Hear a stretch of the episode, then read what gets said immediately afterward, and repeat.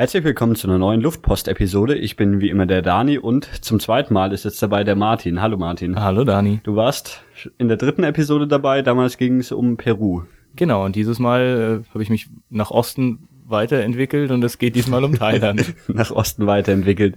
Ähm, du, das ist noch nicht so lange her. Die Peru-Episode war, war ja ein bisschen länger nach deiner Reise. Äh, jetzt sind die Erinnerungen noch frischer. Wann warst du denn in Thailand? Im kompletten April. Mir ist dann auch einge also aufgefallen, dass wir eingereist sind, kriegt man immer den Reisepass abgestempelt. Dass es wirklich genau nur um zwei Tage verschoben die gleichen Daten waren, zu denen ich äh, nach Thailand an- und ausgereist bin im Vergleich zu Peru jetzt. Ähm, warum soll es denn jetzt Thailand sein? Ja, das war eigentlich ein relativ spontaner Entschluss, weil ich festgestellt habe, dass unser Semester ja letztes Mal oder jetzt das aktuelle Semester zwei Wochen nach hinten verschoben ist, mhm. wegen dem doppelten Abiturjahrgang. Und das habe ich gelesen und habe dann gesehen, dass ich jetzt da vier Wochen frei habe. Und dann war das eher so gegoogelt, Backpacking, irgendwo Asien oder so. Und dann ein bisschen durchgelesen und dann bin ich irgendwie auf Thailand gekommen, weil es halt doch eine, ja. eine relativ sichere und so für Asien-Einsteiger vielleicht ganz geeignete Sache ist. Und man kann meistens auch billig hinfliegen. Ich war ja letztes Jahr äh, in Kambodscha und Vietnam, bin da auch über Thailand geflogen, weil man irgendwie nach Bangkok so billig fliegen kann, weil da halt so viel Tourismus hingeht. Ja, ich muss sagen, wir haben nicht den allerbilligsten Flug genommen. Also es hätte irgendwie so Air China, glaube ich, gegeben. Das wäre dann nochmal 80 Euro billiger gewesen, als unser Flug jetzt hätte, aber in äh, irgendwo in China Umsteigezeit von zwölf Stunden gehabt oder von zehn Stunden, irgendwie so, mhm. so gerade so eine Zeit, wo man nicht sinnvoll was damit anfangen kann. Und das hätte dann eben insgesamt 24 Stunden gedauert und so waren wir jetzt halt irgendwie in, in zwölf Stunden von München in Bangkok und dann haben wir uns gedacht, war das ein Direktflug oder irgendwo im, wirklich, im, Mittleren äh, Osten zwischengelandet? Nee, das war wirklich direkt. also ich glaube, die billigste Möglichkeit ist immer mit Emirates. Ja. Und da kostet es dann so um die 500 Euro und wir haben jetzt irgendwie halt um die 600, glaube ich, gezahlt. Also ich glaube, 500 ist auch der ganz billige, den ja. kriegt man nicht so wirklich, wann man will. Aber nach Bangkok geflogen. Genau, nach ja. Bangkok. Gab es sonst noch andere Optionen, wo, wo man hinfliegen könnte oder ich geht weiß fast nicht, alles nach Bangkok? Ich weiß nicht, ob es Direktflüge gibt woanders hin. Also ich glaube, man kann auf jeden Fall also in die äh, Sextourismus-Regionen äh, kommt man so Phuket oder so, ja. kommt man schon direkt hin. Ich weiß aber gar nicht, ob das Linienflüge oder ob das dann nur so Charter-Sachen ja. sind. Also das einzig Sinnvolle war eigentlich Bangkok. Ja, ja in, in, Bangkok war ich damals auch. Also ich war ja dann insgesamt vielleicht zwei Tage in, in Thailand und bin aber dann direkt äh, nach Kambodscha weiter was so der, der Bangkok Flughafen war bei mir das allererste, wo ich aus dem Flugzeug ausgestiegen bin, haben sie mir erstmal SIM-Karten von Hello oder was auch immer der Provider war, geschenkt mit irgendwie 10 Baht oder was auch immer drauf zu, zum Telefonieren. Hast du auch welche gekriegt? Ja, das habe ich erst mir vorher schon erzählt und ich habe das eigentlich da wirklich dann Ausschau gehalten und habe schon drauf gehofft. Und leider war es nicht so. Also ich musste mir tatsächlich für, glaube ich, 50 Baht inklusive 50 Baht Startguthaben äh, eine kaufen. Hab dann aber auch gleich die aus dem 7-Eleven genommen, weil man da einfach überall auf jeder kleinen, noch so kleinen Insel eben Nachschub bekommt. Mhm. Wie viel ist ein Baht wert?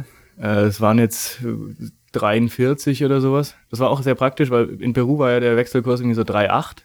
Mhm. So ein, eine Sonne.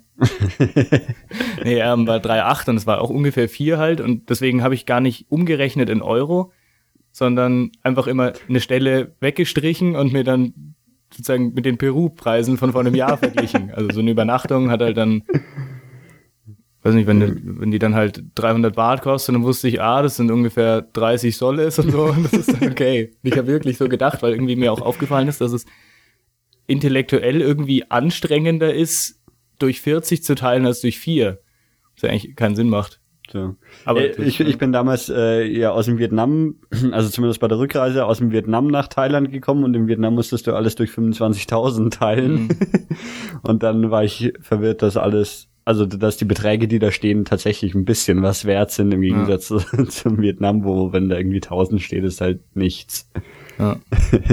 ähm, ja, aber was hast du denn dann als erstes gemacht in Bangkok? War, warst du in Bangkok noch, selber oder? Ja, wir waren auch in Bangkok, ich würde vielleicht erst noch äh, selber, weil ich habe noch Überschwemmungen ja, ganz am Anfang stehen. Das war nämlich sehr witzig, dass wir an dem Tag, bevor wir geflogen sind, ist dann ein Kumpel zu mir hergekommen und hat gemeint, ja, könnt ihr jetzt überhaupt nach Thailand fliegen, weil da, da sind doch riesige Überschwemmungen. Und ich hatte davon irgendwie, ich habe Tag davor irgendwie so, also der Woche davor irgendwie die ganzen Prüfungen fertig gehabt und waren erstmal froh, dass ich jetzt nichts mehr lesen muss. Und habe davon auch gar nichts mitbekommen. Und das war halt irgendwie der komplette Süden von Thailand war eigentlich im Wesentlichen überschwemmt. Und Tui und so weiter haben ihre kompletten Touristen evakuiert, weil es einfach dort ja. seit, also normalerweise regnet es dort nicht im März, sonst war dann noch Ende März. Und da regnet es eigentlich nie. Und es hat aber irgendwie drei Wochen durchgeregnet.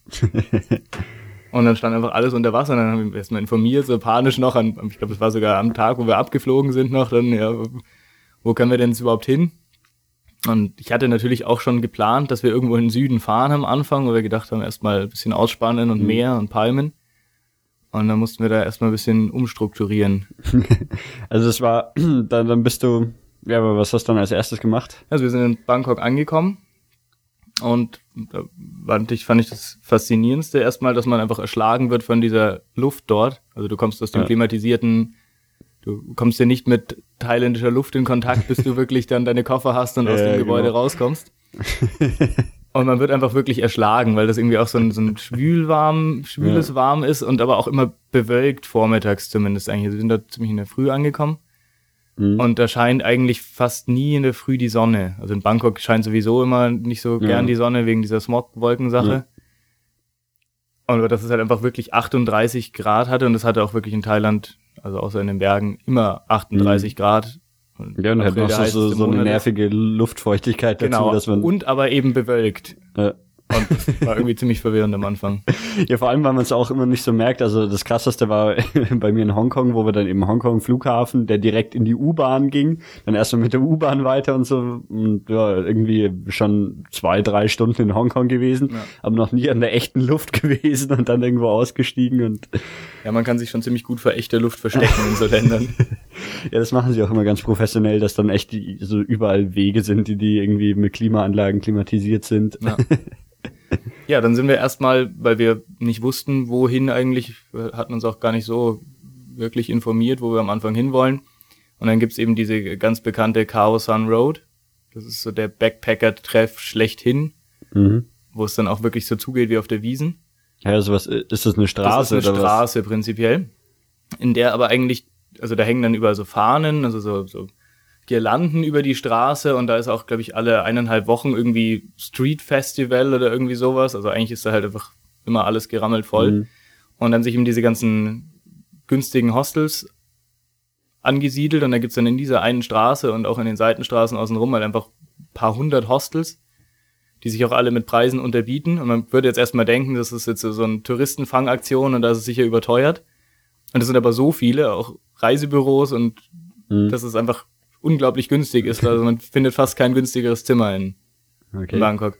Wie, wie bist du denn erstmal vom Flughafen weggekommen? Ja, das war, haben wir uns dann überlegt. Da gibt's irgendwie so einen Skytrain, also Verkehrsmittel in Bangkok, wollte ich später dann noch ja. mehr erzählen, aber vom Flughafen aus gibt's so einen Skytrain. Da gibt's unterschiedliche Verbindungen, die langsamer und schneller sind, also je nachdem, wie oft sie unterwegs halten.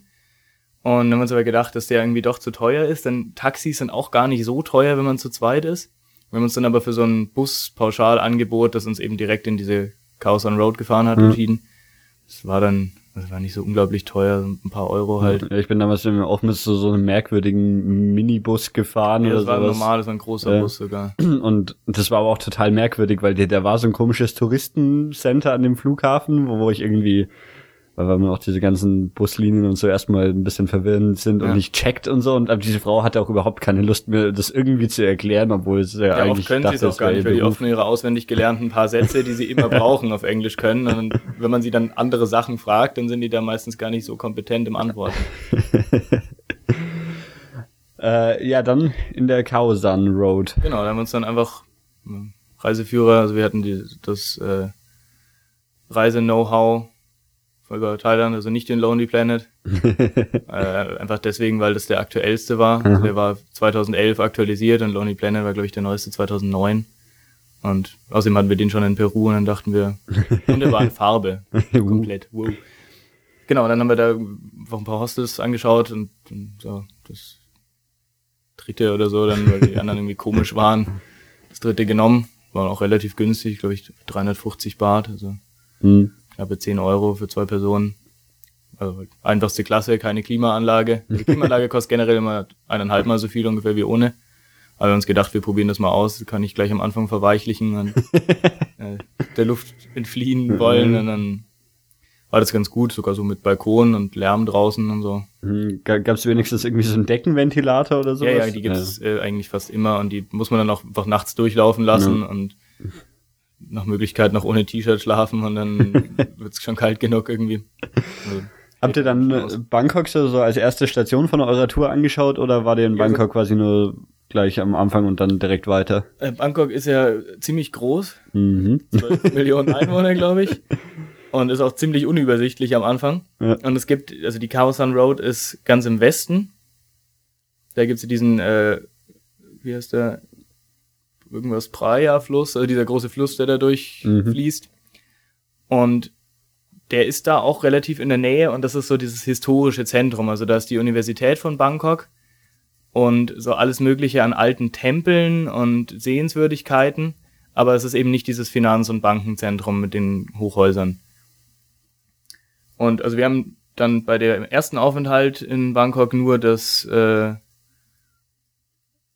dieses historische Zentrum angeschaut. Also sind dann da einfach eineinhalb Tage oder sowas halt so den ersten Tag einfach da zu Fuß bis mhm. durch die Gegend.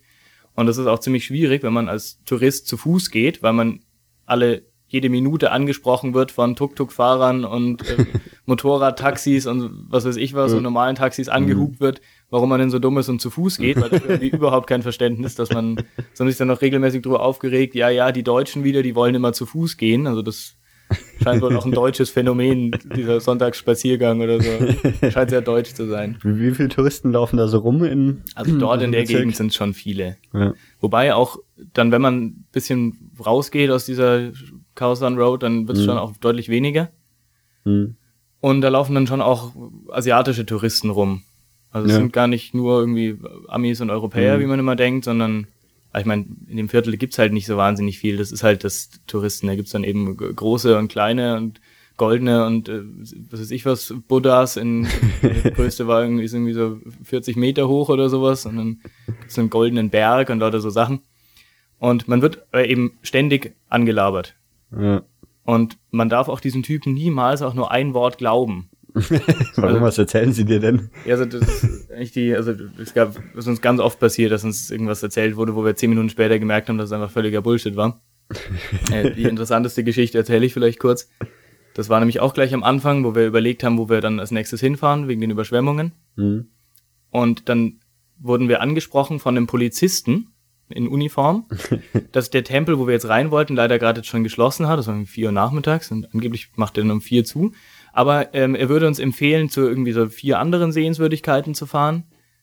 Und er würde uns auch unbedingt raten, äh, ein Tuk-Tuk zu nehmen, das äh, zertifiziert ist und so eine License Number hat. Und er würde uns auch das empfehlen, gleich was hier daneben steht. und der fährt uns für 30 Baht durch die ganze Stadt und zeigt uns alles.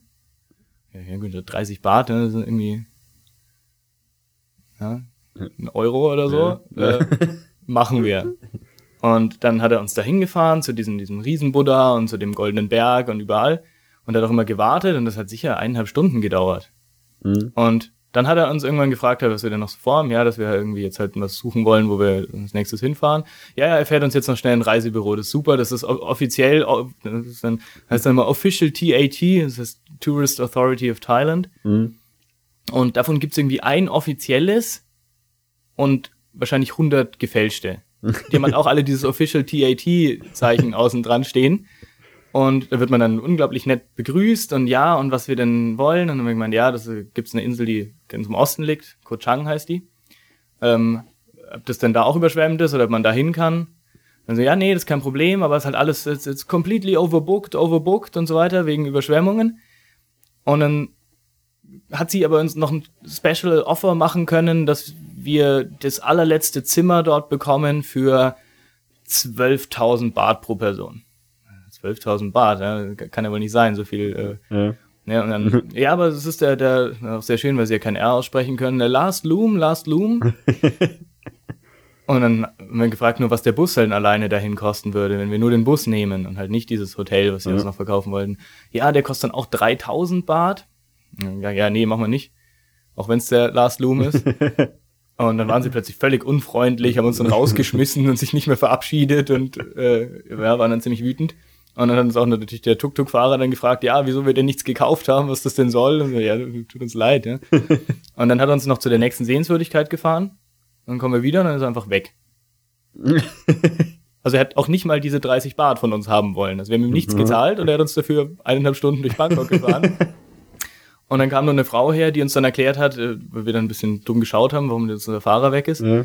Äh, ja, dass er anscheinend auch schon Provision von diesem TAT bekommen hat, nur dass wir halt da reingegangen sind. Mhm. So ein Tankgutschein oder sowas. Und dann hat er halt keinen Bock mehr zu warten und dann ist er wieder gefahren. er hätte wirklich nur noch fünf Minuten ja. warten müssen und dann hätten wir ihm halt die 30 Bart schon gegeben. Mhm. Ja, wollte er nicht. Ja, und dann äh, war es natürlich alles völlig gelogen und wir sind dann auf diese Insel auch gefahren. Der Bus hat, glaube ich, 500 gekostet und nicht 3000 und es war noch ganz viel frei und die Zimmer haben äh, 250 Baht pro Nacht gekostet und nicht 12.000 für fünf Nächte. das, war dann, das war dann kein echtes TAT nee, Office. Definitiv nicht. und wie, wie, wie würde man die echten erkennen? Oder weiß ich nicht. Keine Möglichkeit? Keine Ahnung, wahrscheinlich kommt man da auch gar nicht hin, weil ein jeder Fahrer, der einem, oder jeder Mensch, den man fragt, äh, woanders hinbringt. Ich, ja, keine Ahnung. Also es ist auch wirklich überhaupt nicht nötig. Es gibt in Thailand überall genug Übernachtungsmöglichkeiten und man kommt immer irgendwie hin und man darf auf keinen Fall dem ersten glauben, wenn er behauptet, es geht nicht billiger.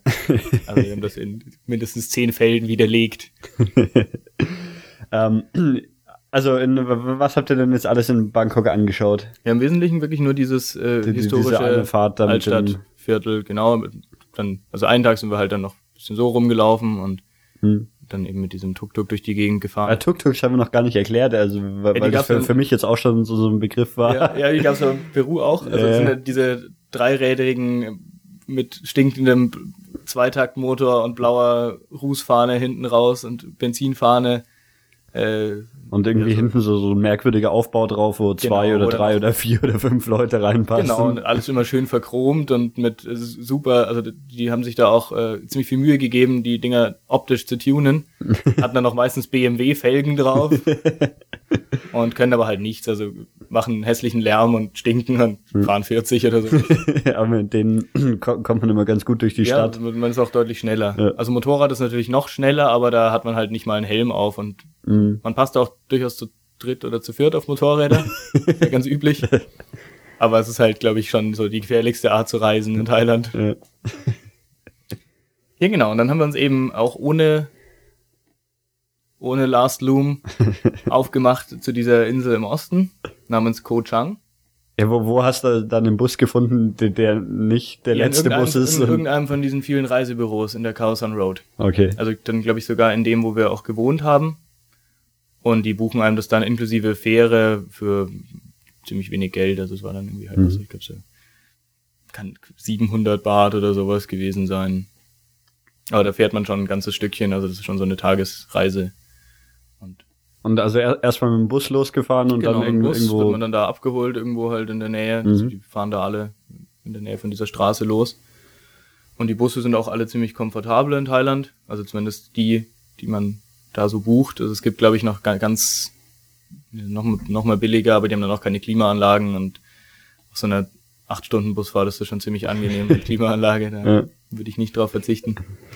Ja, und in, in Thailand sind die Straßen eigentlich auch noch ganz in Ordnung. Das habe ich gemerkt, als ich ja. dann, wir sind eben auch mit dem Bus von, von, Thailand dann rüber nach Kambodscha gefahren und dann wirklich so ab der Grenze waren es ja keine geteerten Straßen mehr. ja, nicht ganz, aber so fast.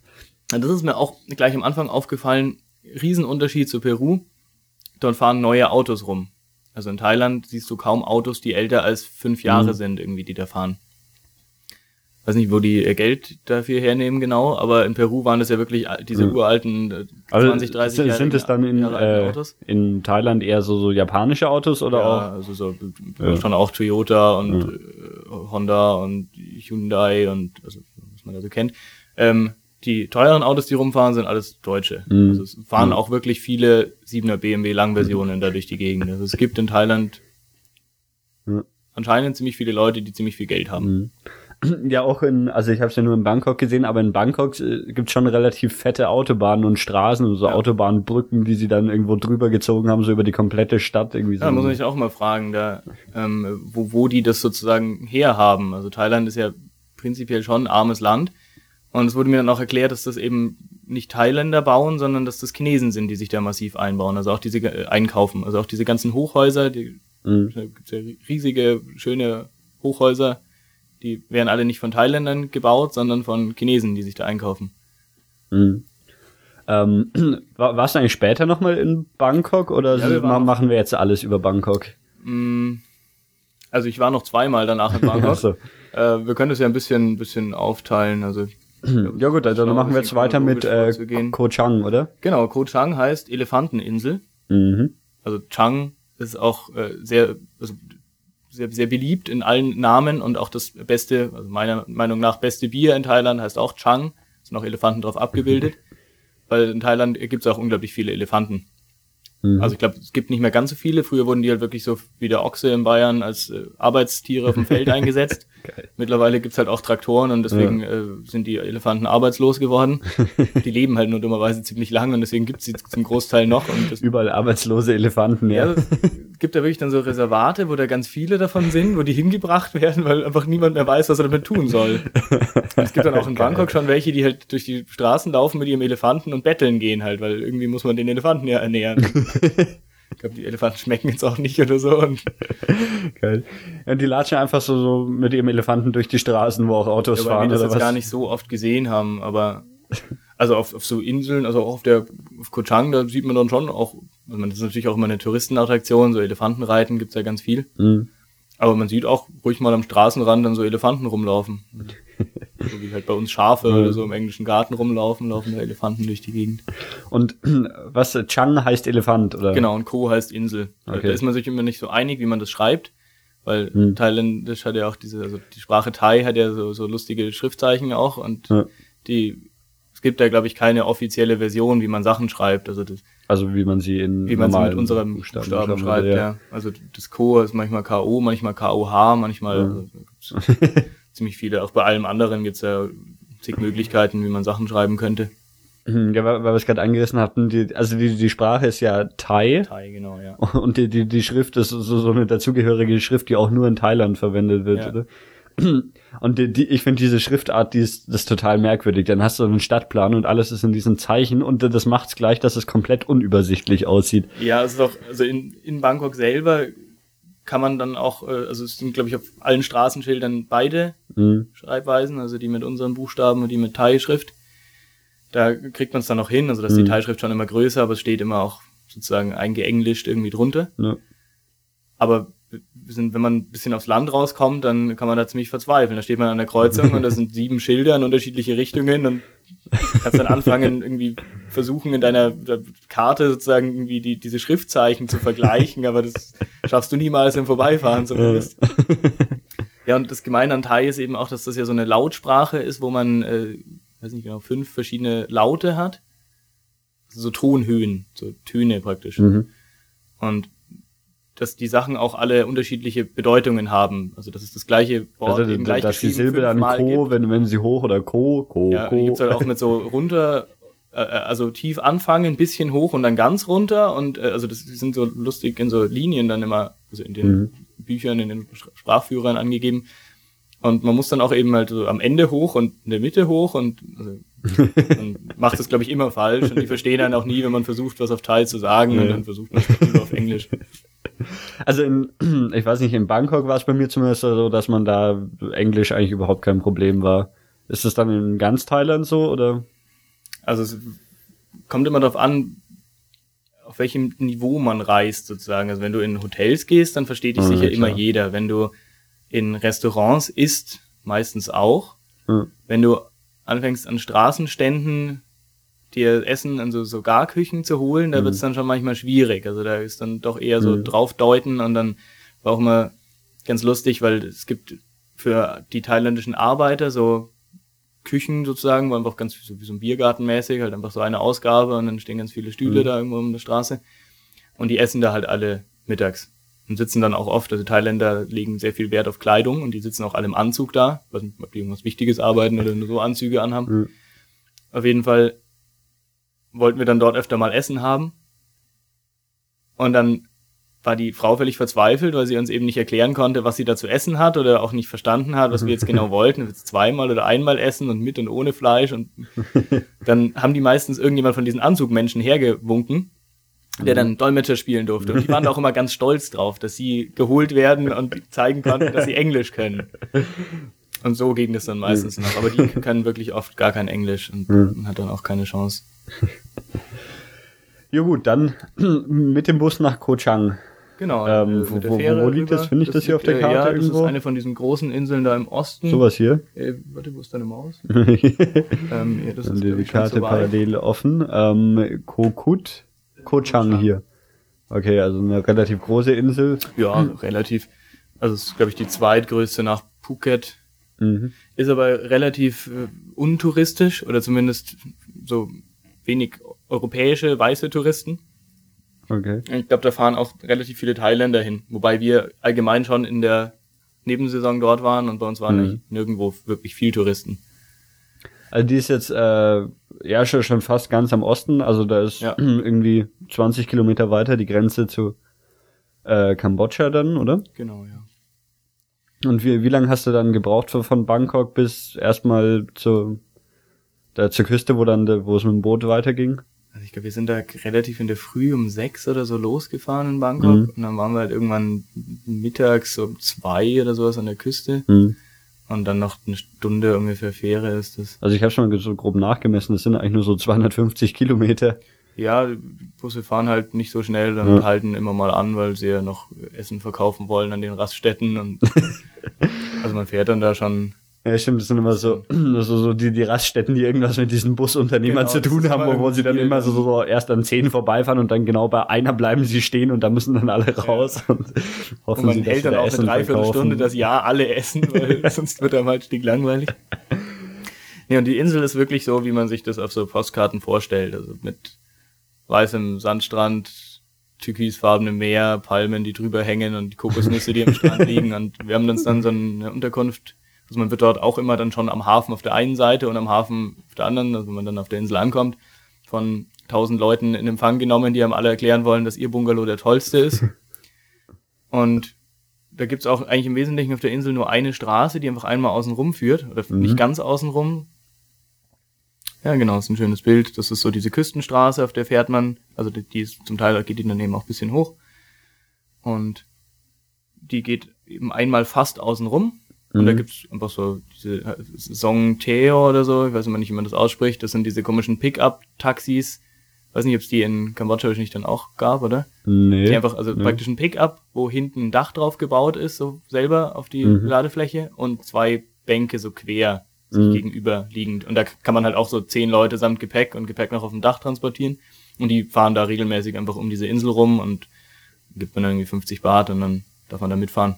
Also die Insel ist so, ja, irgendwie zehn Kilometer lang oder sowas. Ja, genau. Und aber man, also man kommt immer an einem Hafen an, genau, es an, den, einen Hafen, der Seite. Der ist halt da, da im Norden, wo mhm. man halt von der Küste herkommt. Und wir waren dann an der Westküste, so ein bisschen weiter runter, da gibt's eben einen White Sand Beach und der ist ziemlich überlaufen, weil er White Sand Beach heißt und alle Leute denken, das ist dann geil. Und dann gibt's einen Lonely Beach, der ist überlaufen, weil alle denken, da wäre es einsam. Und dann gibt es einen Strand dazwischen. Der Klong Praho Beach hieß das. Und der ist lonely. Und das war auch dann wirklich faszinierend. Das war zufällig noch der 1. April, als wir dort angekommen sind auf der Insel. Und dann hatten wir ja eben Angst, dass wir kein Zimmer bekommen, weil uns das ja davor erzählt wurde. Und wir wussten ja nicht, ob da vielleicht doch was dran ist. Ja. Dann sind wir bei diesem, uns da raus, also von diesem Taxi, sind uns rausgelassen an der Hauptstraße. Und dann musste man noch ungefähr 500 Meter durch so einen Palmenwald laufen, so eine Sandstraße. Mhm. Alle hat er gemeint, er kann uns da reinfahren, aber das hätte dann irgendwie wieder ein viel extra gekostet. Und dann gedacht, ja, Pille, Palle, mhm. kriegen wir hin.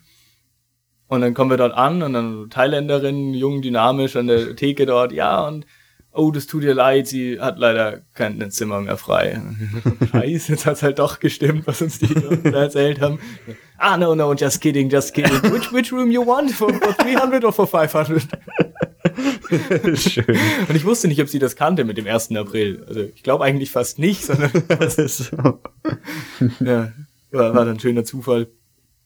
Genau, und dann haben wir diesen Bungalow für 300 genommen. Das unterscheidet sich immer darin, ob man ein Bad in dem Bungalow drin haben will oder nicht. Mhm. Bungalow heißt so Bambusholzzeugs, das irgendwie da zusammengenagelt ist. Ist ein Bett drin, mhm. eine Glühbirne an der Decke und das war's eigentlich. Auch nicht so wirklich dicht, äh, also zieht die Luft durch, was ja auch ganz gut ist eigentlich. Mhm. Es ziehen aber auch alle Insekten durch, inklusive äh, Geckos, Spinnen und so weiter. Also die ja. Wenn man dann so ein Gecko auf dem Dach sitzen hat oder irgendwo im, also man hat ja immer ein Moskitonetz, deswegen fallen sie einen nachts nicht an, aber die Dinger können schon ziemlich laut und nervig sein. Mhm. Ja, genau, und sowas kriegt man dann eben für 300 Baht. Ist Nacht. die dann direkt am Strand? Das ist direkt am Strand. Also da ist ja auch, wie gesagt, die Straße ist 500 Meter davon entfernt. Mhm. Und da ist dann auch jetzt nicht mehr irgendwie noch ein Weg zwischen diesem Bungalow und dem Strand, sondern halt wirklich also da ist, so, da ist so Straße, dann irgendwie dieser Bungalow und Strand. Ja, also Stra Straße, dann 500 Meter Palmenwald mhm. und dann Bungalow und dann sofort Strand. Also du okay. schaust aus deinem Bungalow raus und siehst die Wellen. Und wie viele Bungalows sind denn da so jetzt also von, In der von Anlage denen? waren das jetzt halt irgendwie 15. Mhm. Aber das, das sind immer so, so einzeln freistehende Bungalows, wo genau, man sich ja, immer komplett halt mietet. Die haben dann meistens noch so ein Restaurant, also von diesen Anlagen gibt's ganz viele.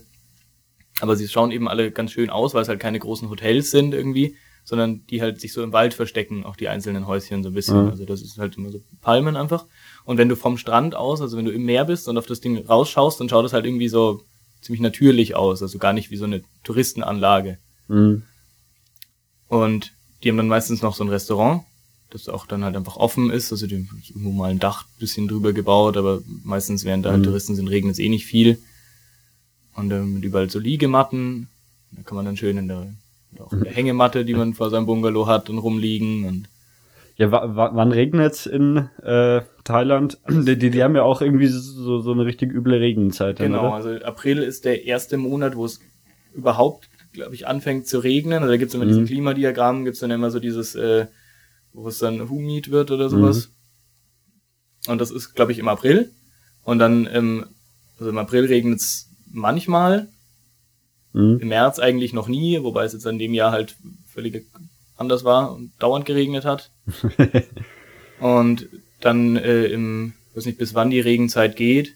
Aber dann ich glaub, irgendwie, so bis irgendwie Ende August okay. oder sowas. Und mhm. in der Zeit regnet es dann, aber das Regenzeit heißt ja auch nicht, dass es den ganzen Tag regnet, sondern nur, dass es zwei Stunden pro Tag regnet. Mhm, aber diese dann zwei Stunden, wo es regnet, dann richtig also es hat bei uns Wasser. auch öfter mal geregnet, auf, gerade auf Koh Chang hat relativ häufig geregnet, so weiß ich, jeden zweiten oder jeden dritten Tag. Aber es war dann halt auch wirklich nur nachmittags um fünf eine Stunde lang.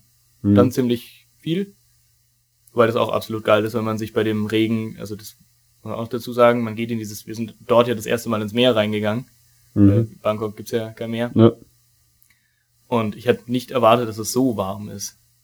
Aber das ja. war dann vor allem auch noch so, wenn gerade Flut war und das Wasser dann sozusagen so noch ganz, also geht dann ziemlich weit halt bis zu diesem Bungalows.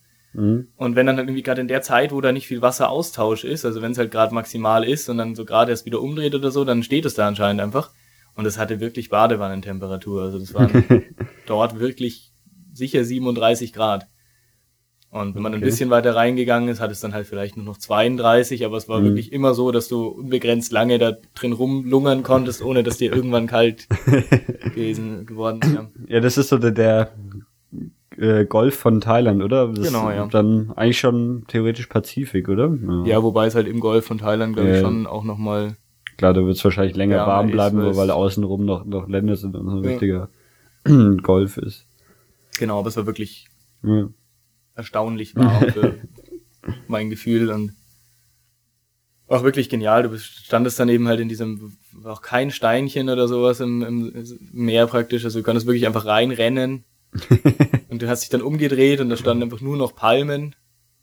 Also war wirklich so ja. Bilderbuch-mäßig. ja, aber dann, ja, weiß ich, habt ihr da noch was anderes gemacht auf, auf, auf Koh Chang oder nur ins Meer gerannt? Man kann gar nicht so viel machen. Es gibt, mhm. also wir haben uns dort dann ein Motorrad, so ein 125er, das fahren die dort alle, das sind so mit halb manueller Schaltung oder halbautomatischer Schaltung, wie man es immer sagen will.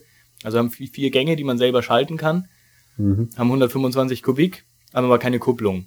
Also man schaltet mit dem Fuß so Dinger und der zieht sozusagen automatisch immer die Kupplung in dem Moment, wo du diesen Knopf unten drückst. Okay. Also du, das ist halt ein bisschen mhm. einfacher. Aber so ein paar Gänge sind ganz gut in dem, weil das ist, diese Straßen ziemlich bergig sind dort. Und damit kommt man super zurecht. So, wenn man schon mal auf einem Roller gesessen hat, dann mhm. ist das überhaupt kein Problem. Und es ist auch überhaupt kein Problem, die auszuleihen. Also Führerscheine sind dort wohl nicht üblich. und wir mussten auch bei dem Verleih nicht mal unseren Namen angeben oder Kaution hinterlassen.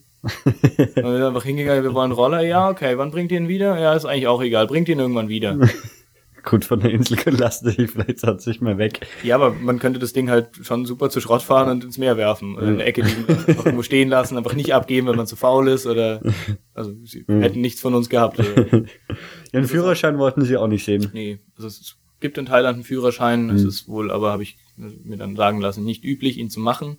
Wenn man als Thailänder im Besitz eines Führerscheins ist, dann hat man ihn gekauft im Normalfall. Okay. Thailand ist sowieso später nochmal drüber reden, äh, Korruption ziemlich an der Tagesordnung. Und man kauft dann entweder halt den Führerschein, weil man über irgendwen irgendjemanden kennt, der arbeitet, wo sie die Dinger drucken oder wie auch immer. oder man kauft ihn halt sozusagen in Raten, jedes Mal, wenn man kontrolliert wird. Ähm, gibt's, gibt's dann Helme zu den Motorrädern dazu? Also es ist sogar vorgeschrieben, dass man einen hat und auch trägt. Thailänder sehen das aber, glaube ich, nicht so eng und man wird auch mal ein bisschen blöd angeschaut, wenn man nach einem Helm fragt. und die sind dann auch meistens, also das sind halt so, so offene, so Halbschalenhelme, so die ja. so einfach nur oben drauf, wie so ein bisschen besserer Fahrradhelm. Und oft sind auch die Verschlüsse kaputt, also man muss sich das dann irgendwie mal so ein bisschen zuknoten oder sowas. und äh, ja, das Visier ist dann auch oft so, dass es irgendwie an einer Seite nicht mehr fest ist. Aber man mhm. kriegt, wenn man, wenn man ausdrücklich danach fragt, dann kriegt man sogar auch einen Helm. äh, wie, wie schnell können die dann fahren, diese? Ja, schon. Also die Straßen sind da gar nicht so, dass man schneller als 60, 70 mhm. fahren will und so schnell fahren die. Mhm, okay. Also ich schätze mal, dass die so 90 vielleicht fahren, wenn man mhm. lange genug probieren lässt, aber so absolut ausreichend auf jeden Fall. Also wir sind ja immer zu zweit auf einem rumgefahren und die, wenn man bergauf fährt, dann muss man schon zurückschalten. Also wir haben halt nicht so viel Leistung wie ein Motorrad. Mhm. Aber damit kann man alles gut machen und man ist halt einfach ein bisschen flexibler, weil man mit diesen Taxis, da weiß man nie, wann sie kommen und da gibt's auch nicht viele auf der Insel. Äh, ja, wo, wo seid ihr denn hingefahren mit den Motorrädern? Ja, einmal links rum, bis die Straße aufgehört hat. einmal links rum. und dann einmal rechts rum, dann fährt man dann wieder am Hafen oben vorbei im Norden und auf die andere Seite runter. Und es gibt eben, die einzige Attraktion von der Insel sind, glaube ich, ein paar Wasserfälle, die irgendwie ein bisschen im Landesinneren sind. Das ist alles Naturschutzgebiet und Regenwald. Mhm. Und da kann man dann so über so ein paar Trekkingpfade so reinlaufen und den Wasserfall anschauen. Das Problem war, dass der Wasserfall irgendwie kein Wasser hatte, weil es dort anscheinend davor nicht geregnet hatte.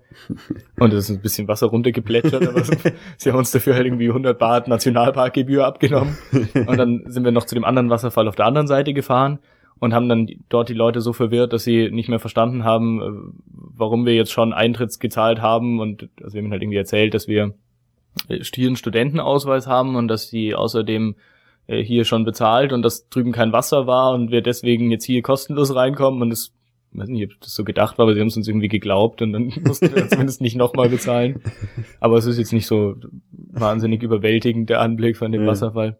Aber man hat ja sonst nichts zu tun dort. Was mir gerade noch eingefallen ist, weil du gemeint hast, links rum und Ding, die, die fahren auf der falschen Straßenseite. Ja, ja, das ist vor allem, also eigentlich kommt man damit schon relativ schnell klar, solange andere Autos fahren. Problem auf solchen Straßen ist es zum Teil, dass da halt keine anderen Autos fahren gerade. und man dann irgendwie sich so denkt, ja, dann kehren wir jetzt hier mal wieder um und dann dreht man um und nach dem Umdrehen ist irgendwie alles andersrum und man vergisst dann wieder, dass man hier links fahren muss. Also wenn man da schon die ganze Zeit fährt oder vom linken Straßen dann lo mhm. losgefahren ist, dann ist es ja irgendwie logisch, dass man auch links bleibt. Aber wenn man halt eh auf der Straße ganz äh. komisch umdreht, dann vergisst man das. Und das ist dann regelmäßig passiert, dass man dann irgendwie auf der, wow, ich muss hier auf die andere Seite. also schon nach einer Woche hat man es dann irgendwann drauf. Und halt der typische Fehler, dass man auf der, nach der falschen Seite schaut, wenn man ja. über eine Straße will oder sowas. Und immer fast überfahren wird. Genau, aber Verkehrsregeln sind eh, ja. also man darf sich eh nie drauf verlassen, äh, gerade nicht als, also besonders nicht als Rollerfahrer. Deswegen muss man eh überall anhalten und schauen und mhm. rechts vor links, links vor rechts, weiß nicht, ob es sowas dort gibt. ähm, ja, Ko Chang, wie, wie lange war die da insgesamt? Hm, so fünf Nächte. Mhm. Das war auch noch sehr schön, weiß nicht, wenn jemand äh, auch dahin will. Ähm, dieses äh, Bungalow-Anlage äh, hieß äh, Tiger Hut. Und die war wirklich super, also auch die Leute da wahnsinnig freundlich. Und wir konnten sie, nachdem wir dort fünf Nächte waren, noch runterhandeln im Preis. Ich habe überhaupt keine Ahnung, was ihnen das gebracht hat oder warum sie nicht einfach Nein gesagt haben. Das hätten sie ja ohne weiteres machen können. Wir hatten ja 300 pro Nacht ausge, äh, ausgemacht. Die Kathi war dann so dreist zu fragen, ob wir einen Special Price bekommen beim Bezahlen eben nach den fünf Nächten. Und, mm, mm, okay, 250. Und also hat einfach für sie überhaupt keinen Sinn gemacht, dass, äh, außer dass ich jetzt hier vielleicht erwähne, dass sie super sind. Also sie sind super übernachtet dort. Jetzt siehst du, die, die kaufen sich Werbung im Luftpost-Podcast. Ja, genau. Aber insofern war das dann unschlagbar günstig, die 250. Ja, das sind dann so knapp sechs Euro. Ja, für zwei Personen okay. pro Nacht. Ja. also man, sie haben natürlich auch immer noch den Vorteil, dadurch, dass sie halt nicht direkt an der Straße sind, dass man doch auch gern dort frühstückt und Abend isst dann, weil dieses Restaurant, das ist auch alles nicht teuer, kostet auch mhm. alles ungefähr dasselbe, aber ich glaube, die machen halt auch das meiste Geld, was sie überhaupt machen sie nicht mit dem Bungalow, sondern mit dem Essen, was man dort dann kauft. Was kauft man da für ein Essen oder kommst du zum Essen später noch? Ähm, wir können das jetzt machen. Also wir können erstmal ja, Frühstück zum Beispiel. Es äh, gibt's, also ich wusste auch gar nicht, dass das so verbreitet ist. Äh, Müsli with Fruits. ich weiß nicht, ob das in Amerika auch ist oder so. Ich kann es mir irgendwie nicht vorstellen. Also halt immer mit UE geschrieben, aber mhm. Müsli. Ähm, und man kriegt halt da einfach wahnsinnig geile Früchte dazu, also Mango, Ananas, mhm. äh, Papaya, äh, alles drin da irgendwie und unglaublich frisch und süß. Ja, und, und deswegen haben wir oft Müsli sowas. sieht aus wie ein deutsches ja, Müsli, wirklich, ja? dieses deutsche mit den, den, dicken Haferflocken und so. also auch nicht mal Cornflakes, was man ja. ja oft bekommt, sondern halt so dieses Richtige. Und das äh, fand ich immer ziemlich geil, weil man halt sonst dort nicht so wirklich so was zu beißen bekommt, weil es halt doch irgendwie mal alles Reis oder gebratene Nudeln oder mhm. sowas ist. Und da mal irgendwie was zu beißen zu haben, fand ich dann immer ziemlich angenehm. Ansonsten super sind, gibt's halt auch immer so Pancakes. Ja. Mit irgendwie so Sweet Milk oder Früchten und Schokoladensoße und also sowas haben wir dann halt auch, wenn wir gerade keine Lust auf Müsli hatten, noch gegessen. das Einzige, was ich in Thailand gefrühstückt habe, war Sushi, aber ich weiß nicht, das lag vielleicht auch eher an dem ja, Ort, ich glaub, wo ich Traditionell essen sie dort irgendwie so komische so Reissuppen und sowas zum Frühstück. Stimmt, die habe ich auch gegessen. Ich weiß gar nicht, aber ob das, das in Thailand war. Hart, weil man halt eh schon den ganzen Tag Reis isst und zum Frühstück dann auch noch Reis war. Das ist einfach so, so, so ein Reisschlons, oder? So, ja, genau, so, so wie, wie ein hart verkochter Milchreis, irgendwie ja, so ein bisschen. Also, dass die Körner schon so halb eine Soße sind und es ist einfach weiß und schlonzig. Ja, genau. ja, genau, das habe ich gegessen. Das ist eigentlich auch super. Also ein Kilo Zucker rein, dann schmeckt's halt nach Zucker und das fand ich super. ja, genau. Und wie gesagt, so mittags und abends kann man im Wesentlichen alle Kombinationen aus unterschiedlichem Fleisch, Meeresfrüchten, auch ganz viel Tofu. Also sie bieten überall alles auch in vegetarisch an. Also deutlich mehr ja. als in Deutschland oder so. Und ja, man kann sich halt sozusagen aussuchen, welches Gemüse, welches Fleisch und dazu bestellt man dann Reis. Mhm. Oder eben Nudeln. So gebratene Nudeln gibt's halt auch noch viel.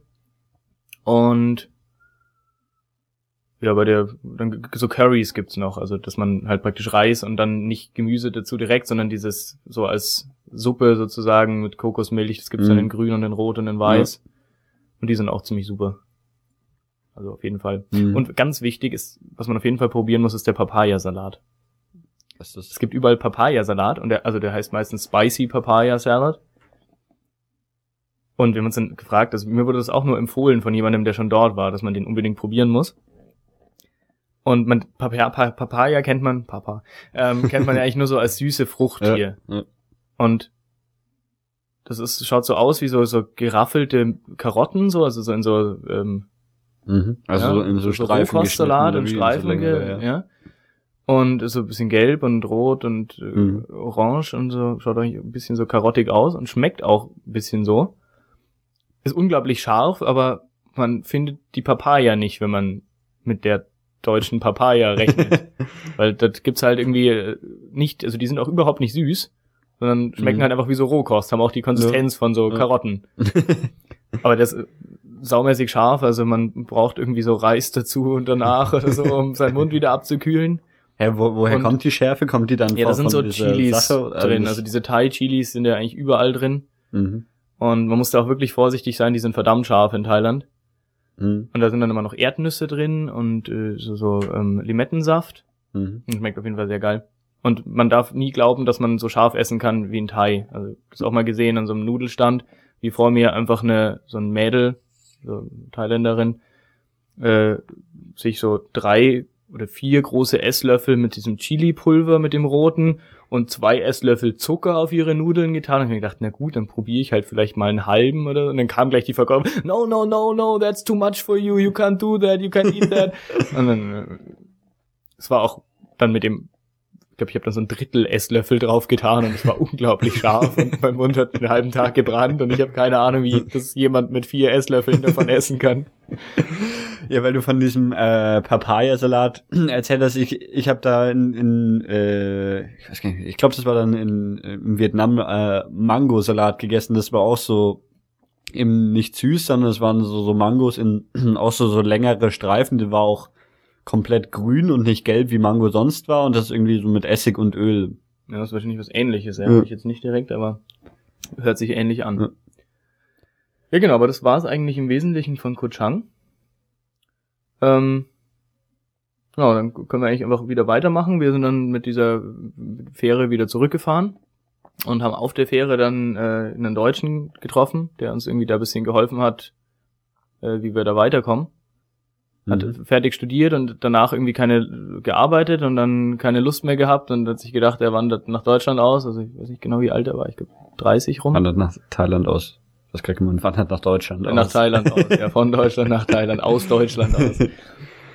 Und äh, unterrichtet, also mittlerweile ist er auch wieder in Deutschland, aber hat dann eben zwei Jahre lang an der Uni in Thailand Business English und VWL unterrichtet. Mhm und hat eben jetzt auch eine, eine thailändische Freundin dort, die jetzt dann auch irgendwie mal so, so zu Besuch mit nach Deutschland kommen wollte demnächst, wenn es hier nicht mehr so kalt ist. Also ich glaube, es war hier, irgendwie hat er mal Angst, dass es so unglaublich kalt ist und deswegen wollte sie noch ein paar Monate warten, bis wir hier Sommer haben. genau, und das war eigentlich ganz cool, weil der uns halt auch einfach ein bisschen so Hintergrundinformationen geben konnte, wie das denn ist, wenn man wirklich längere Zeit dort ist. Mhm.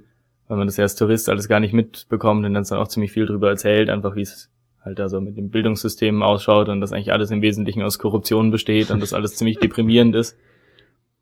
Mhm. Ja. Also und den, den habt ihr auf dieser Fähre getroffen. Genau, ja. Und dann sind wir halt mit dem gleichen Bus. Das war auch wieder schön, dass man wissen muss, wo man die wirklichen Bustickets kauft. Die sind nämlich an einem ganz kleinen, unscheinbaren Schalter, den man nie für einen Busticketverkauf halten würde. und stehen aber halt ganz viele Leute rum, die einem die Tickets zu teureren Preisen verkaufen wollen.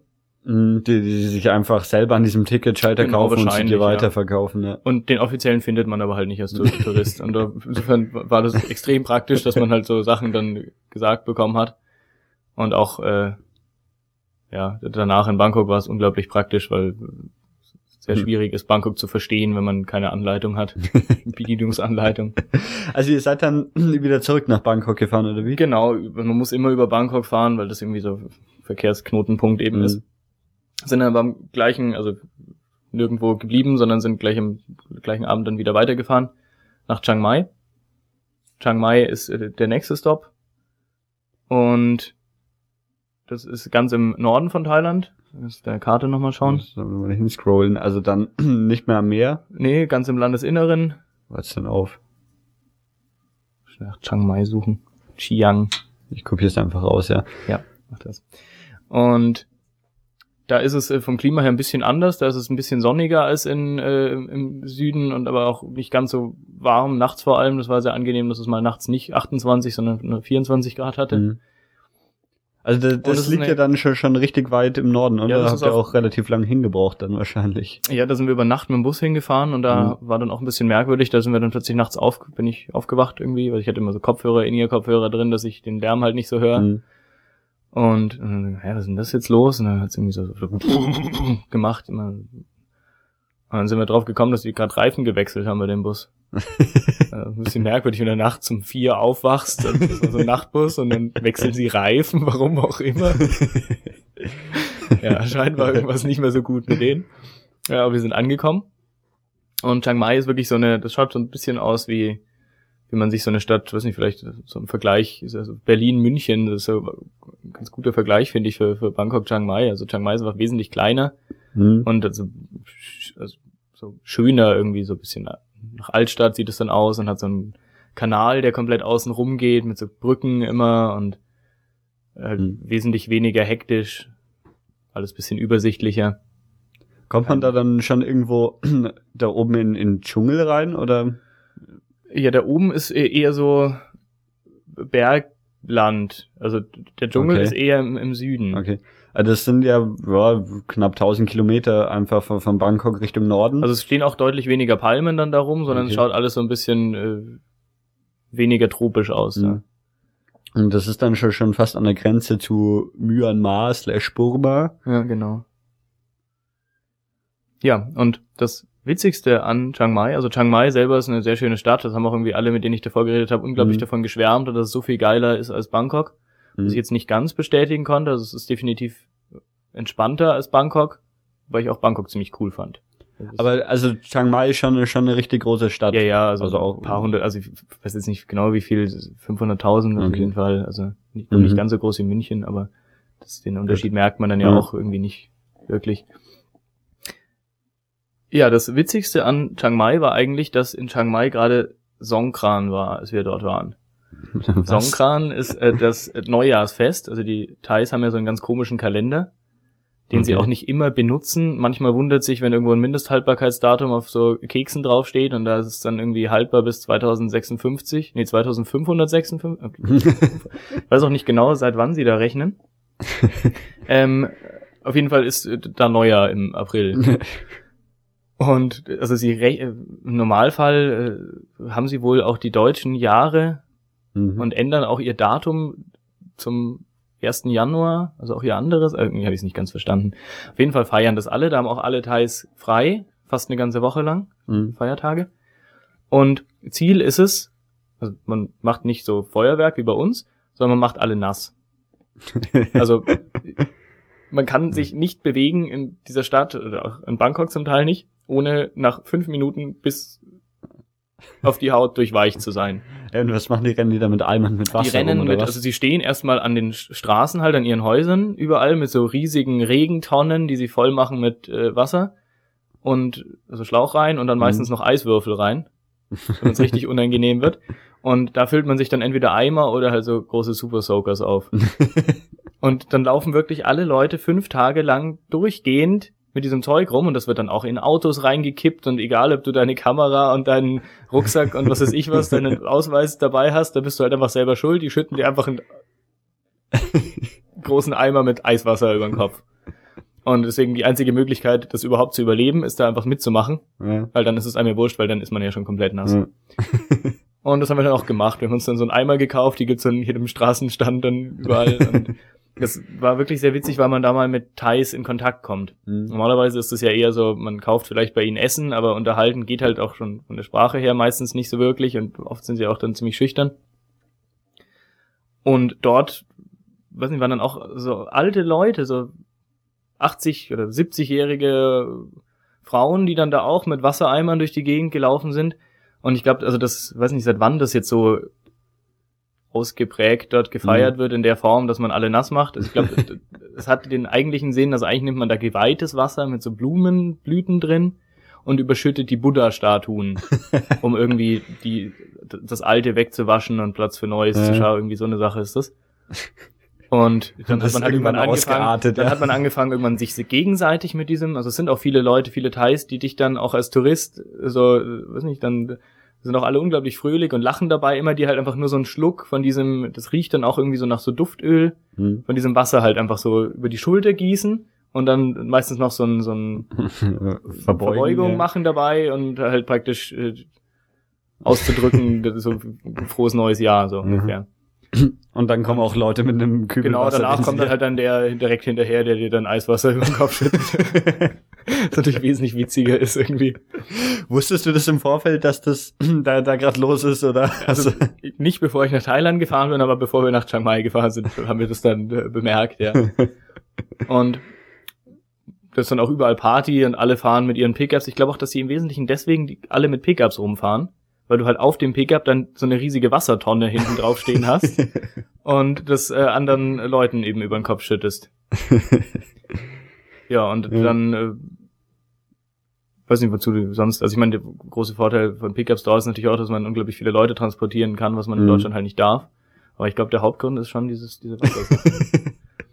ja, und dann wird halt einfach nass.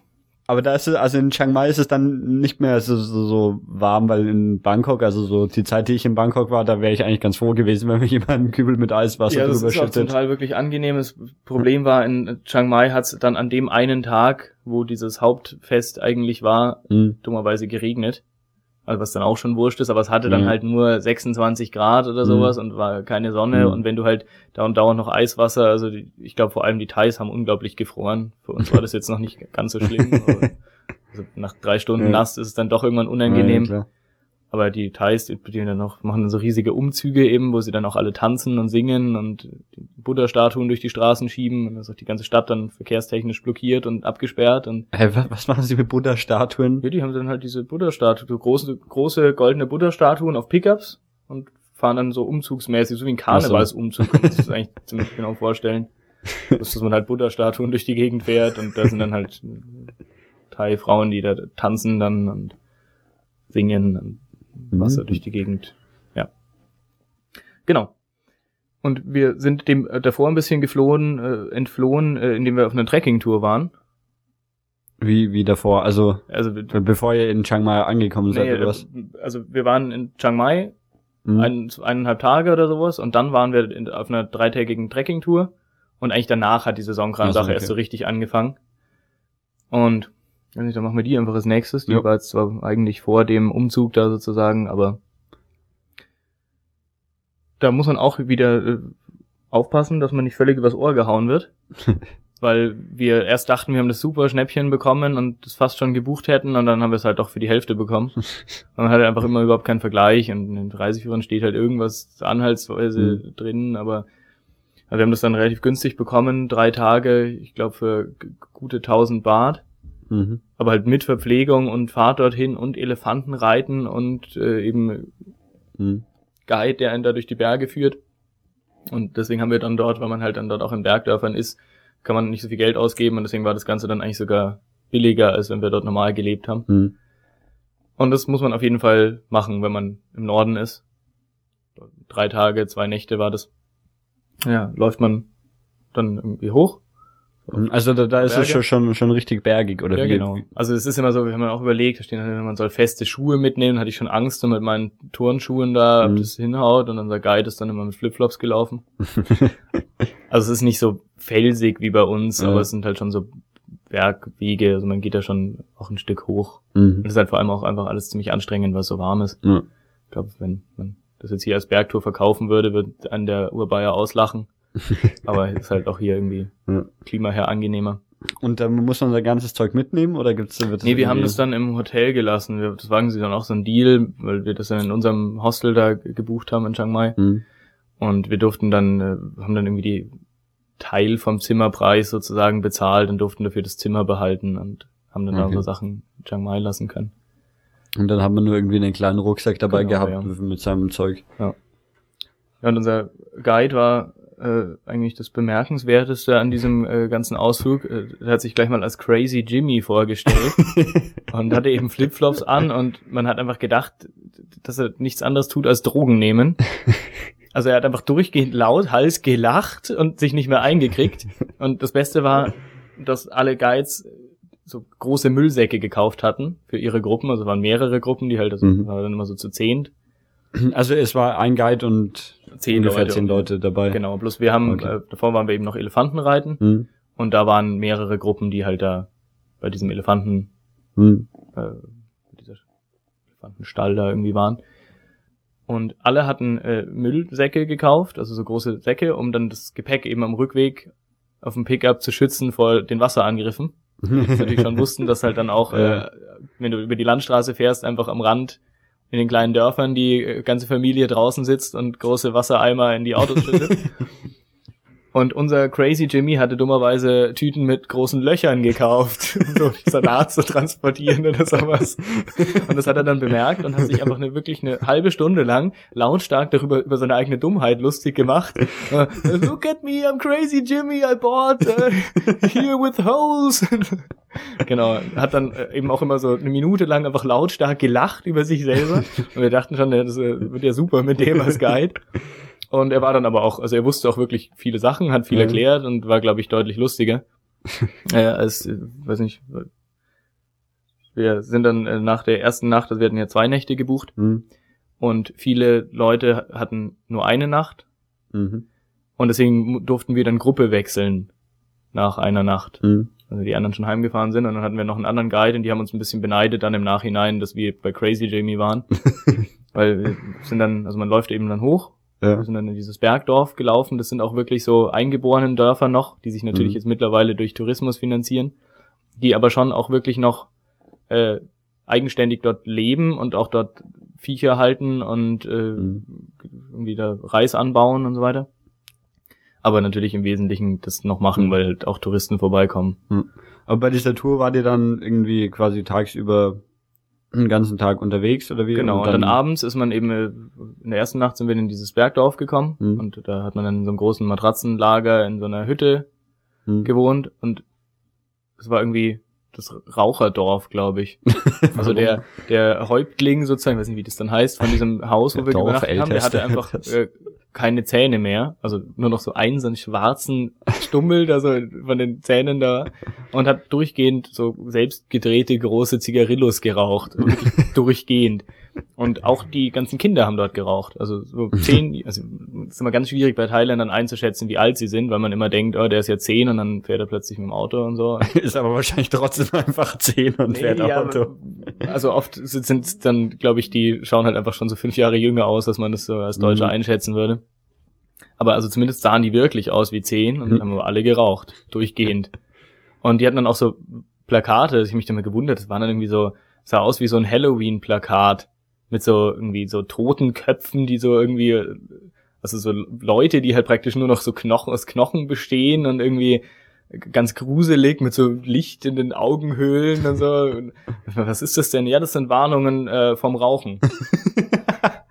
Also sie scheinen dort irgendwie die Kinder vom Rauchen abhalten zu wollen damit. Das scheint nicht zu funktionieren. Ja, rauchen die dann irgendwelche selbstgebastelten Zigaretten ja, oder ja, kaufen die ganz normale? Irgendwas selbstgebasteltes. ja, und unser Guide, Crazy Jimmy, hat sich dann einfach hart abgeschossen hat irgendwie, also die Italiener vertragen ja auch irgendwie nicht so viel, mhm. hat sich dann da fünf Bier reingestellt und war dann so, dass er nicht mehr laufen konnte.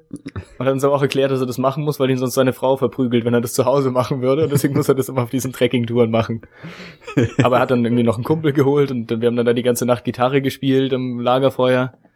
Und das war ziemlich super. Also ja. die andere Gruppe hatte wohl nicht so viel Spaß und wir haben dann auch befürchtet, dass wir am nächsten Morgen kein Frühstück bekommen, weil das musste er machen. Er hat auch super gekocht. Aber er stand dann um acht wieder auf beiden Beinen und hat unser Frühstück gemacht.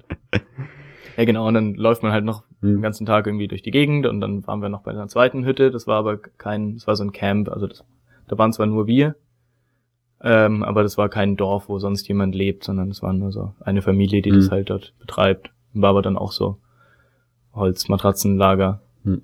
Wird es dann in der Nacht äh, richtig kalt oder bleibt das die Temperatur eigentlich immer ähnlich tags? Man kriegt immer eine, ich glaube, dort habe ich sogar mal mit Decke geschlafen. Mhm. Also wir hatten halt immer so diese Seidenschlafsäcke da, diese Hüttenschlafsäcke mhm. dabei. Und normal hat das gereicht. Ich glaube, bei dem, in dem Werkdorf habe ich dann noch so eine Decke genommen, aber mhm. also ich glaube unter 20 Grad war das dann halt trotzdem nicht. Ja, und bei dieser Tour, wenn man dann tagsüber unterwegs ist und wandert, was gibt's da zu, äh, zu sehen oder wo, wo läuft man da Wasserfälle, lang? die wirklich Wasser haben, gab's viele.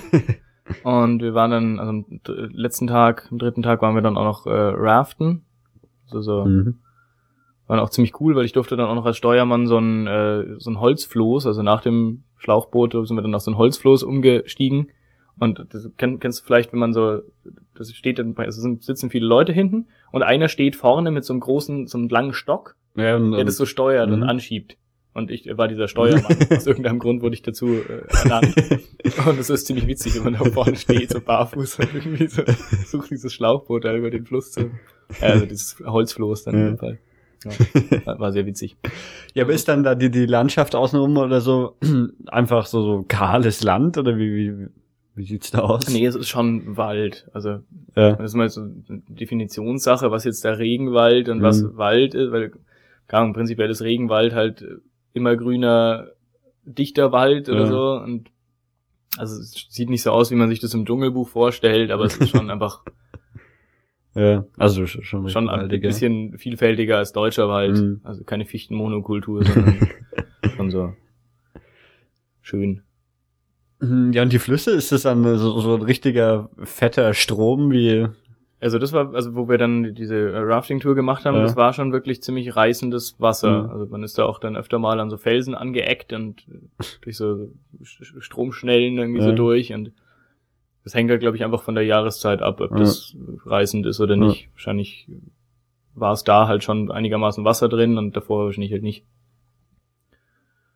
Ja, genau. Und dann sind wir wieder zurück und wurden dann eben halt auch Flug, schon Flugameisen steht noch auf deiner Liste. Ja, die waren super. ähm, also als wir dieses Feuer angezündet haben, oder ich weiß nicht, dann auch Kerzen aufgestellt hat, gibt's natürlich auch wieder keinen Strom in diesem Bergdorf. Mhm. Und dann Also da das ganze Dorf hat überhaupt keinen Strom. Keinen Strom gesehen zumindest. Mhm. Also wahrscheinlich da, ja. Normalerweise haben sie irgendwo einen Generator rumstellen und äh, um ihre eigenen Sachen. Also wir hatten keinen Strom, zumindest mhm. in, dem, in unserer Hütte. Mhm. Normalerweise haben sie schon irgendwo einen Generator, aber es gibt auf jeden Fall keine Stromleitungen, die mhm. dahin führen. Und diese Flugameisen, also große Dinger mit so zwei großen Flügeln, die haben sich einfach kamikaze-mäßig in diese Kerzen und in dieses Feuer reingestürzt. Und zwar zu Hunderten. also um jede Kerze und auch, die sind auch einfach ins, direkt in die Flammen ins Feuer reingeflogen. Da lagen dann einfach am Ende wahrscheinlich tausend von diesen Flugameisen tot rum. Und äh, auch um diese Kerzen war einfach ja. so eine Wolke sozusagen, wie so ein Atommodell. aus. einfach alles voll mit diesen Dingern, die da außen rumgeschwirrt sind und halt immer regelmäßig abgeschmiert, weil sie halt irgendwie in die Flammen gekommen sind. und die Kinder von dem, äh, von diesem Haus, das waren so ganz kleine Kinder, also weiß nicht, so drei oder so vielleicht, hm. die machen das anscheinend, das, haben das zu einem Spiel umfunktioniert. Also sie haben sich neben diese Kerzen gesetzt und versucht, diese Flugameisen mit den Händen zu fangen. Und das konnten die auch unglaublich gut. Und von der anderen Gruppe haben wir dann gehört, dass sie das Spiel dort auch gespielt haben, nur dass die Kinder diese Flugameisen da auch gegessen haben. Also sie haben die gefangen an den Dings und haben sie gegessen. Bei uns haben das nur die Katzen gemacht. Die das, fanden das nämlich auch super. Am Ende waren dann lauter Katzen am Lagerfeuer, die auch alle so diese ja. Flugameisen aus der Luft gefangen haben mit ihren Pfoten und dann halt gegessen haben. Aber anscheinend kann man das auch als Kind ganz gut essen. Und es gibt ziemlich viele davon, ja. also kann man schon sagen. Wie, wie groß sind die? Weiß nicht, Spannweite vielleicht drei Zentimeter oder so. Also schon jetzt nicht so, wie man hier Ameisen nee, nee. mit Flügeln dran, sondern schon, nee, irgendwelche größer, größeren ja. Tiere. Ja. Hä, aber sind das dann Ameisen so als Ameise, also so wie, wie eine deutsche Ameise aussieht, nur größer gezoomt und halt Flügel dran gebaut? Dunkel und sie waren ja auch immer schon halb verbrannt, dass man sie dann gesehen hat. Ich weiß es nicht genau, wie sie aussahen. Also okay. sie sahen irgendwie so, fliegen eher aus wie halt so eine ganz kleine Libelle oder sowas, mhm. aber die jetzt Ameisenform hatten, mhm. weiß ich jetzt nicht genau. Aber sie waren super. Ja, dann ging es zurück von dieser Tracking-Tour. Genau, dann sind wir ziemlich nass geworden auf dem Rückweg schon, weil man eben äh, tonnenweise Wasser über den Kopf in den Pickup reingeschüttet bekommt. Ja. Und dann, sobald man äh, Chiang Mai wieder erreicht hat, sowieso alles nass ist. ah, das sind jetzt die Teile, die wir getauscht hatten. Die genau, war ja eigentlich ja. so zuerst diese Trekking-Tour und dann diese Songkran-Wasserschlacht, die wir jetzt aber schon erwähnt hatten. Genau.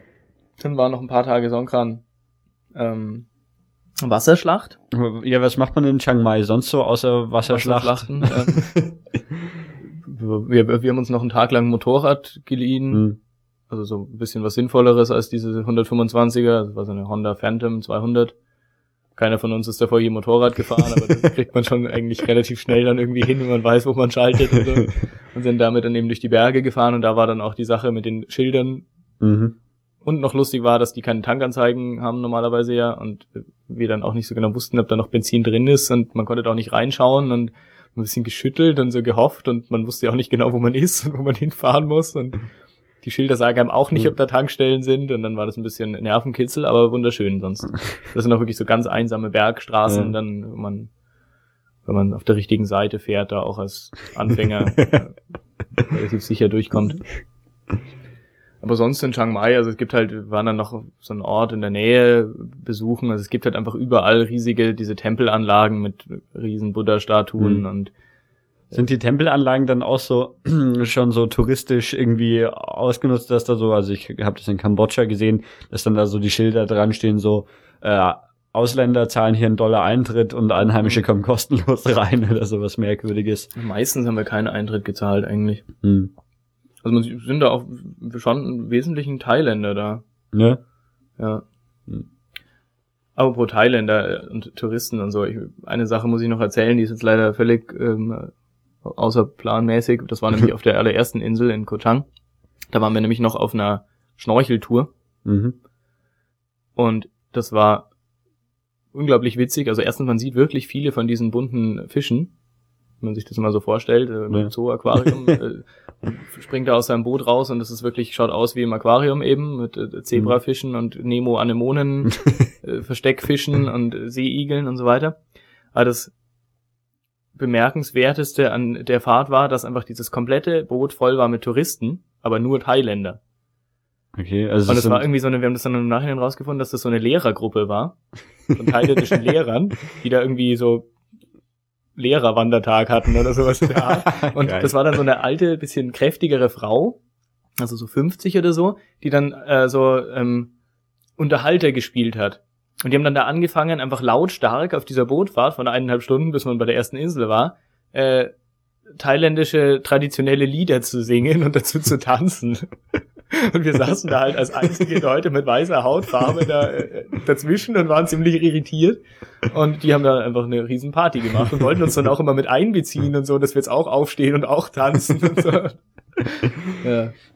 Also es, man trifft viele Touristen, mhm. aber oft sind es eben auch äh, Thailänder. Ja, die dann irgendwie aus Bangkok oder so genau, wahrscheinlich Bangkok, kommen. Bangkok, einen Tag äh, mhm. irgendwie da Schnorcheltour und ja. Gut. Genau, aber dann waren wir, jetzt wo waren wir in Chiang Mai noch? Ja, in Chiang, in Chiang Mai. Dann also sind wir wieder nach Bangkok gefahren. Wieder nach Bangkok, immer das wieder so immer, immer wieder sternförmig alles von Bangkok. Ja, das ist aber auch wirklich so ein bisschen schwierig. Man kommt, also man braucht ja auch wieder einen Bus, um woanders hin weiterzufahren mhm. und den gibt's im Zweifelsfall nur in Bangkok. Es war auch, also wir sind ja mit dem Bus hingefahren. Auf dem Rückweg ging das nicht, weil bei Songkran alles erstens wirklich überbucht und zweitens ist es da angeblich auch ziemlich gefährlich, Auto zu fahren oder Bus zu fahren, weil alle Leute betrunken sind. Also wurde uns wirklich davon abgeraten, während Songkran mit dem Bus von Chiang Mai nach Bangkok zu fahren. Und deswegen sind wir dann Zug gefahren. Okay. Das ist eine Sache, die wir auch in Peru gar nicht machen konnten, wirklich, weil mhm. da gibt's nicht so viele Züge. In Bangkok gibt's ein paar mehr Züge. Und der war aber auch wirklich, also man will nicht Zug fahren dort, glaube ich. Das einzig Schöne sind Nachtzüge, aber die waren dann auch leider schon weg. Und unser, man kriegt dann, sie machen das so ein bisschen auf, auf Flugzeug, man kriegt dann auch was zu essen in dem Zug. Mhm. Aber das war dermaßen widerlich, dass man es einfach nicht essen konnte. Da waren irgendwelche Sachen dabei, die so aussahen wie Fleisch, aber einfach definitiv kein Fleisch waren. Und also, konnte man eigentlich nicht guten Gewissens essen. War, war es im Preis mit dabei oder war es? Ja, ja, extra? man kriegt das so richtig hingestellt, aber auch so ein bisschen unmotiviert, weil anscheinend die Leute da auch nicht wie im Zug äh, wie im Flugzeug dann gut bezahlt werden und eine Ausbildung mhm. als Stewardess haben, sondern es waren mehr so, äh, weiß nicht, einfach irgendwelche Leute, glaube ich, die da halt gerade Zeit haben mhm. und dann das irgendwie so mal machen. Und sie machen eine riesen Show, also putzen dann auch nochmal im Bahnhof die Scheiben von dem Zug, die dann aber halt hinterher dreckiger sind als davor, weil sie irgendwie dreckiges Wasser benutzen. Und aber war dermaßen unkomfortabel da drin. Also einfach alle fünf Sekunden so ein dumpfen Schlag getan, weil irgendwie Schienen zusammengeschweißt sind, aber anscheinend nicht richtig. Oder? also Bus ist deutlich Sind das moderne Züge oder nee. irgendwelche uralten, die konnte nicht einschätzen, wie alt sie mhm. waren. Also schon so älter als der typische Regionalzug, mhm. der in Deutschland rumfährt. Also wahrscheinlich gibt's da auch noch bessere Züge, die dann halt dementsprechend teurer sind. Mhm. Aber der ist auf jeden Fall nicht empfehlenswert. also ein Bus ist eigentlich auch fast immer billiger, es war halt nur ja. einfach nicht möglich. Weil alle betrunken sind ja. Nur anscheinend. äh, wie, wie lange braucht man mit dem Zug? Oder ist Zug oder über Nacht schneller gewesen? Also gleich schnell ungefähr. Ungefähr gleich schnell, mhm. denke ich. Also wir sind nachmittags, also abends irgendwann um sieben losgefahren und in der Früh um sieben ungefähr mhm. in Bangkok wieder angekommen. Musstest du auch wieder aufpassen, dass du keine falschen Zugtickets oder? Nee, die Zugtickets gibt's nur, die werden nur am Bahnhof direkt verkauft. Okay. Also da gibt's einfach einen Bahnschalter. Mhm. Und die dürfen auch keine Reisebüros ausstellen, deswegen gibt's da auch einfach nur mhm. die. ja, und dann waren wir wieder in Bangkok. Waren dann auch ein paar Tage wieder in Bangkok und haben dann dort angefangen, wirklich zu verstehen, wie Bangkok funktioniert. wie, wie funktioniert's denn? Ähm, also es gibt, also so rein verkehrstechnisch erstmal, es ist nämlich wirklich gar nicht so einfach. Und wir haben das dann äh, so mit Hilfe von dem Deutschen, äh, vom Holger, dann rausbekommen, wie das alles funktioniert, weil man, äh, es gibt auch keine Busfahrpläne zum Beispiel, aber ich erzähle erstmal kurz, was es alles gibt. Es gibt ein ziemlich neues U-Bahn-System mhm. und ein Skytrain. Das ist so ein Zug, der so, so S-Bahn-mäßig, der aber halt auf äh, Betonpfeilern und mit Schienen mhm. über dem normalen mhm. Straßenebene sozusagen halt fährt. Und dann gibt's eben diese Taxi- und Tuk-Tuk-Sachen. Ja. Und dann gibt's noch öffentliche Busse. Und die sind alle uralt und stinken und haben sie noch nicht klimatisiert und man stirbt ja. da am Hitzetod im Normalfall. Also manchmal haben sie auch Ventilatoren noch, dann geht's ein bisschen. Und die haben aber auch keinen Fahrplan so in dem Sinne, sondern sie haben halt einfach alle Nummern und man muss wissen, wo die Nummer hinfährt.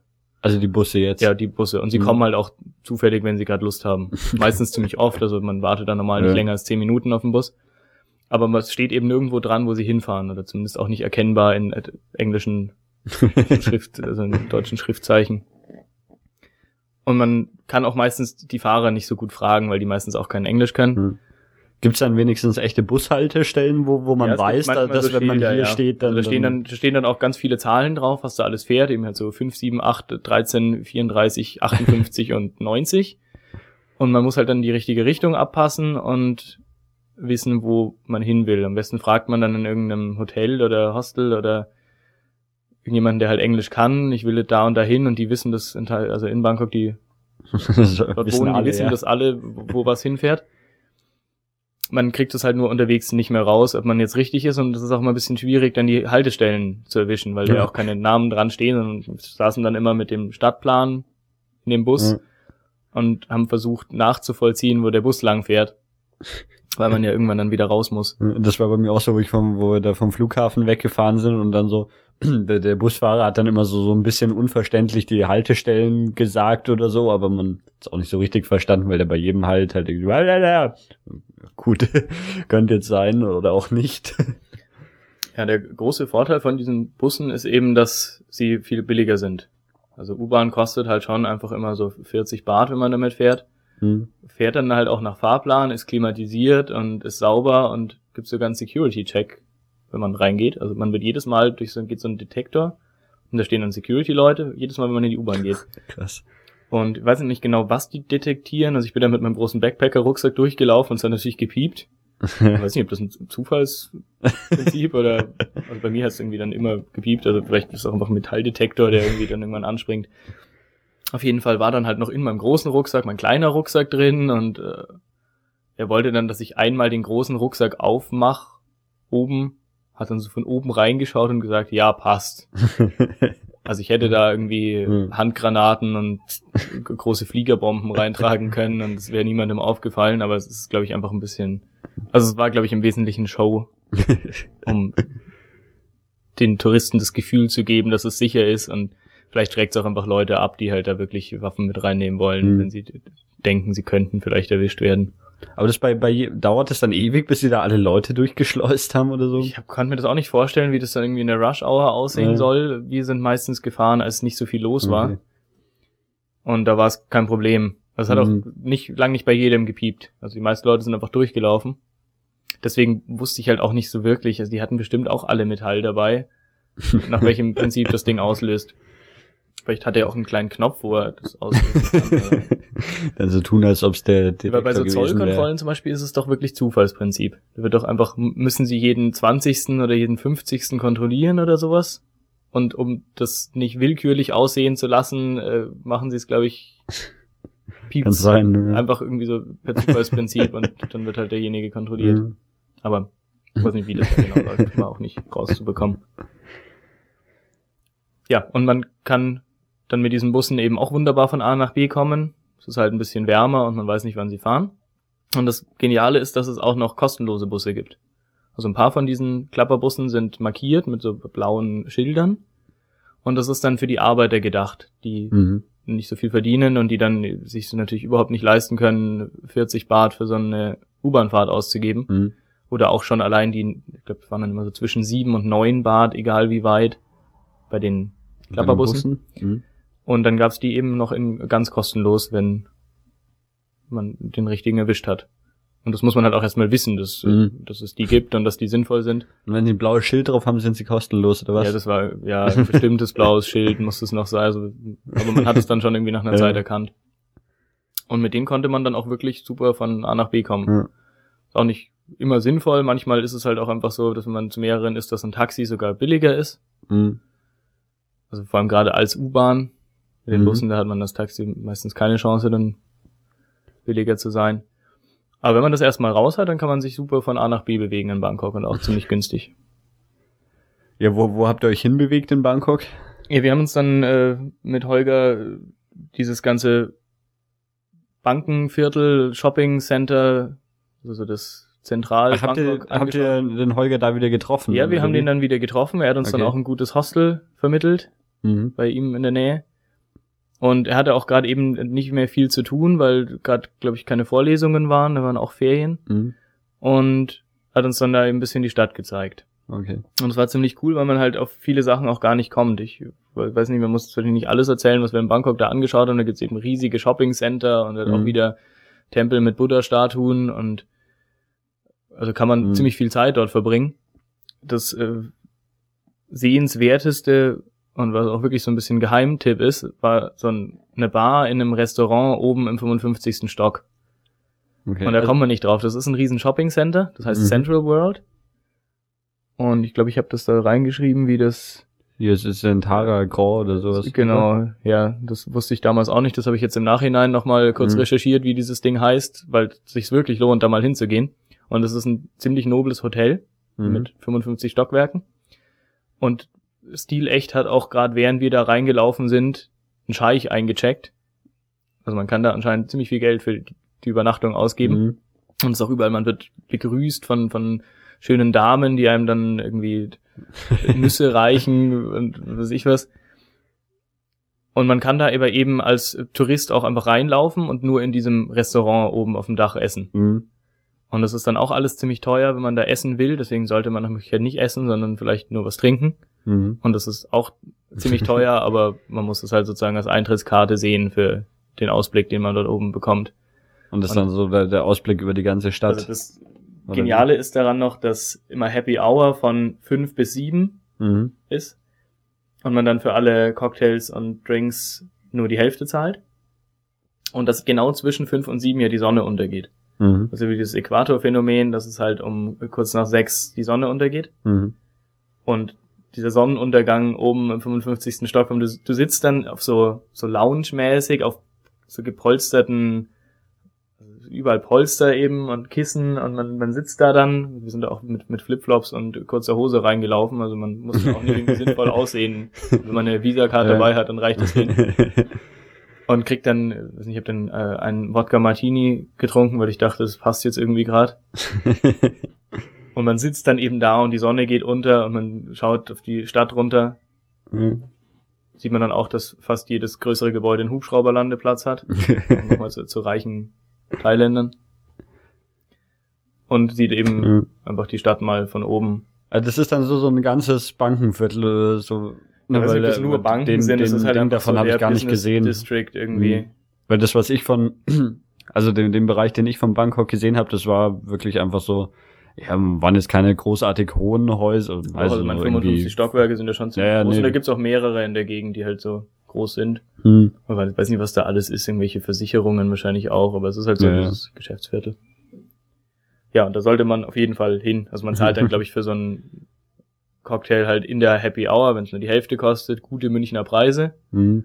Also kostet dann halt irgendwie, also das Problem ist auch noch, sie schlagen einem da nochmal Tax drauf auf die Preise, die da okay. in der Ding stehen und nochmal 25% Service Charge. Also man zahlt dann schon so 8 Euro für so einen Cocktail. Mhm. Das ist halt für thailändische Verhältnisse unendlich viel ist. Dafür ja. kannst du ein paar Tage leben, so wenn du es drauf anlegst. Ja. Und deswegen sind dort natürlich auch keine Thais. Aber es lohnt sich. Ja. Also man reicht, wenn man das einmal macht und geniale Sache. Ja, der nächste Punkt ist, ist das der Kontrastpunkt zu dem Punkt, der, der jetzt draufsteht, weil der nächste Punkt heißt Rotlichtviertel. Also ja, das ist äh, auch äh, da in der Nähe, also so das bekannteste Rotlichtviertel in äh, Bangkok ist äh, Patpong. Okay. Sagt einem vielleicht, was das so das, also wenn man rotes Licht mag, dann geht man dahin. Und das ist auch gar nicht so, dass man da nur hingehen kann, wenn man jetzt äh, sich Frauen kaufen will, sondern es ist auch einfach äh, ziemlich unterhaltsam, da abends durch die Straßen zu gehen, weil mhm. dort äh, ziemlich viel Leben in den Straßen ist abends mhm. und alle ihre Stände aufbauen mit gefälschter Kleidung und mit äh, Insekten und ähnlichem Getier, was man dort kaufen kann. also zum Essen. Zum Essen. ja. Und einfach, da sind einfach unglaublich viele Leute unterwegs und ja. es gibt alles zu kaufen und Nachtclubs, die mhm. so normale Nachtclubs sind. und man muss halt immer, also ich fand das immer schon ein bisschen störend, dass man halt dann doch in jeder dritten Bar irgendwie äh, alte, dicke Rentner aus Deutschland mit jungen Thai-Mädchen da irgendwie rumsitzen sieht. Und ja, da muss man halt dann mal woanders hinschauen in dem Fall wahrscheinlich. Und welche Insekten hast du gekauft und gegessen?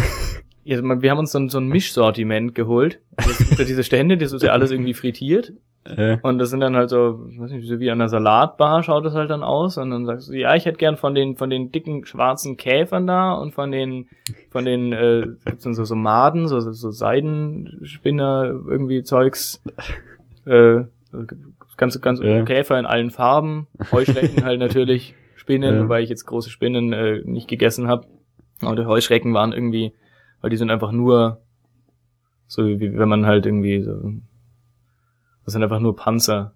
Mhm. Das ist irgendwie ja. nicht so fleischiges oder so ja. drin, sondern man kaut eigentlich im Wesentlichen auf diesen Beinen immer rum und äh, irgendwie mhm. kriegt man sie dann nicht klein und das ist ein bisschen nervig. die kleineren Käfer waren wirklich cool und diese Maden eigentlich auch. Die schmecken dann so ein bisschen nussig oder noch mhm. irgendwelchen anderen lustigen Sachen.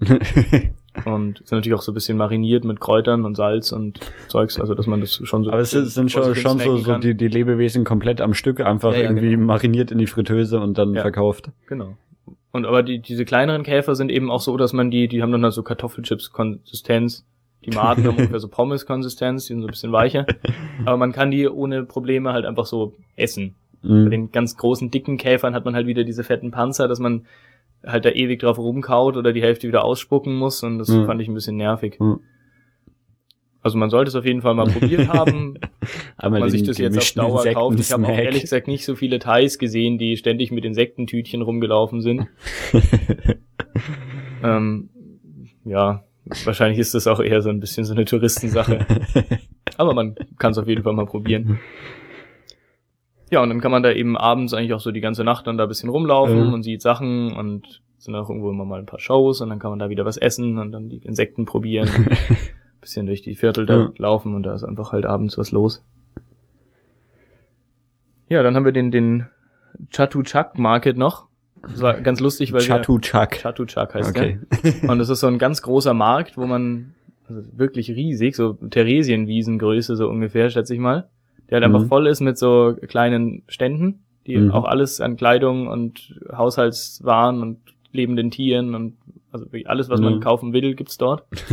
Elektronik, Computer, ja. alles.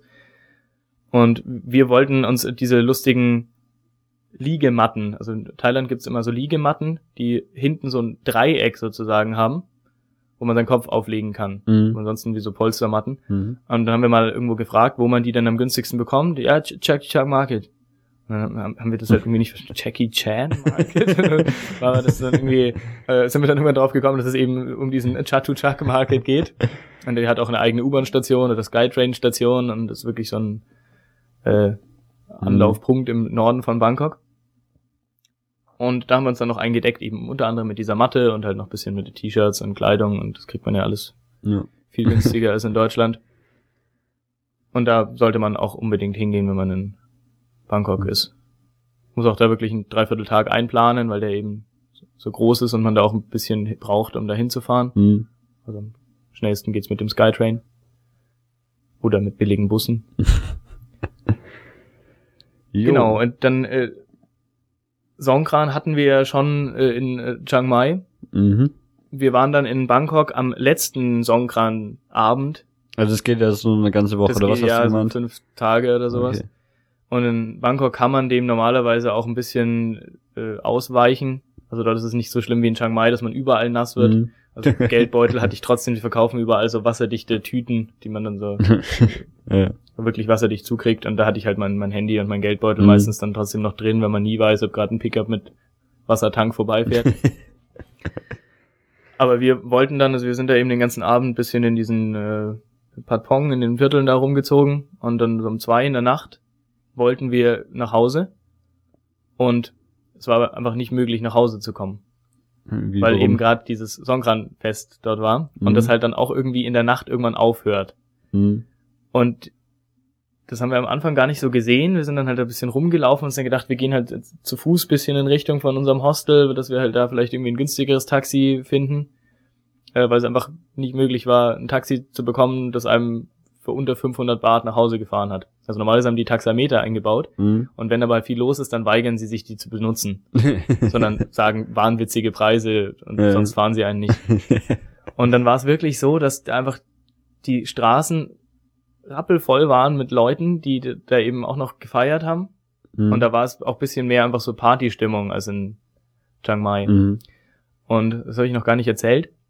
Es gibt nicht nur Wasser, sondern sie verarbeiten da immer so einen komischen Teig mit bei dieser Wasserschlacht, den sie den Leuten ins Gesicht schmieren.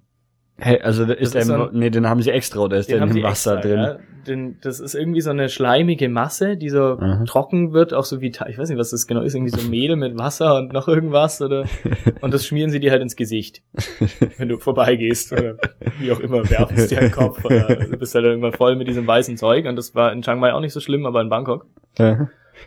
Und die Straßen waren dort wirklich einfach weiß. Also die Autos waren alle komplett voll mit dem Zeug, der Teer war komplett voll mit dem Zeug und alle Menschen waren voll mit dem Zeug. Und es war wirklich einfach nur so ein weißer Brei, der durch die Straßen gewabert ist dann sozusagen.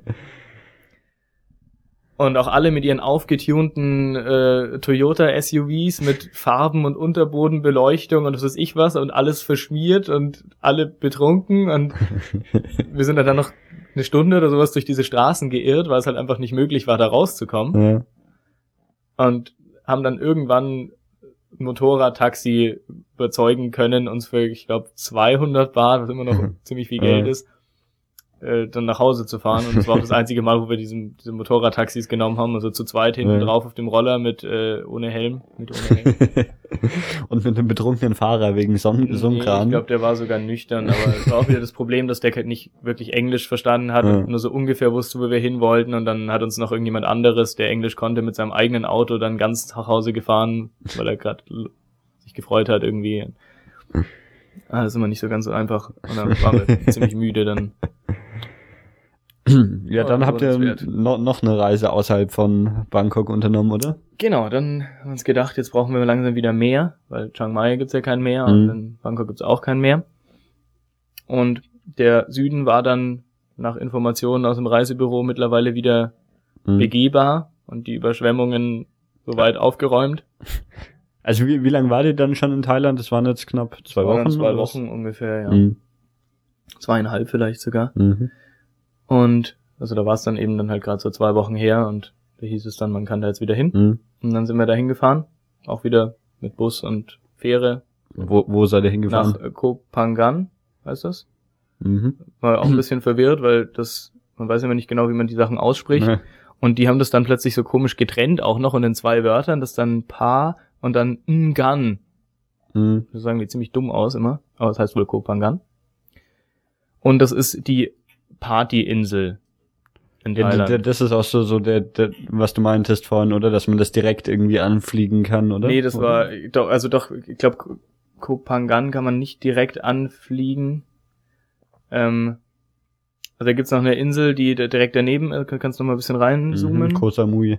Genau, und oben drüber ist dann noch Koh Tao. Koh Tao ist diese ganz kleine, das mhm. ist die Taucherinsel.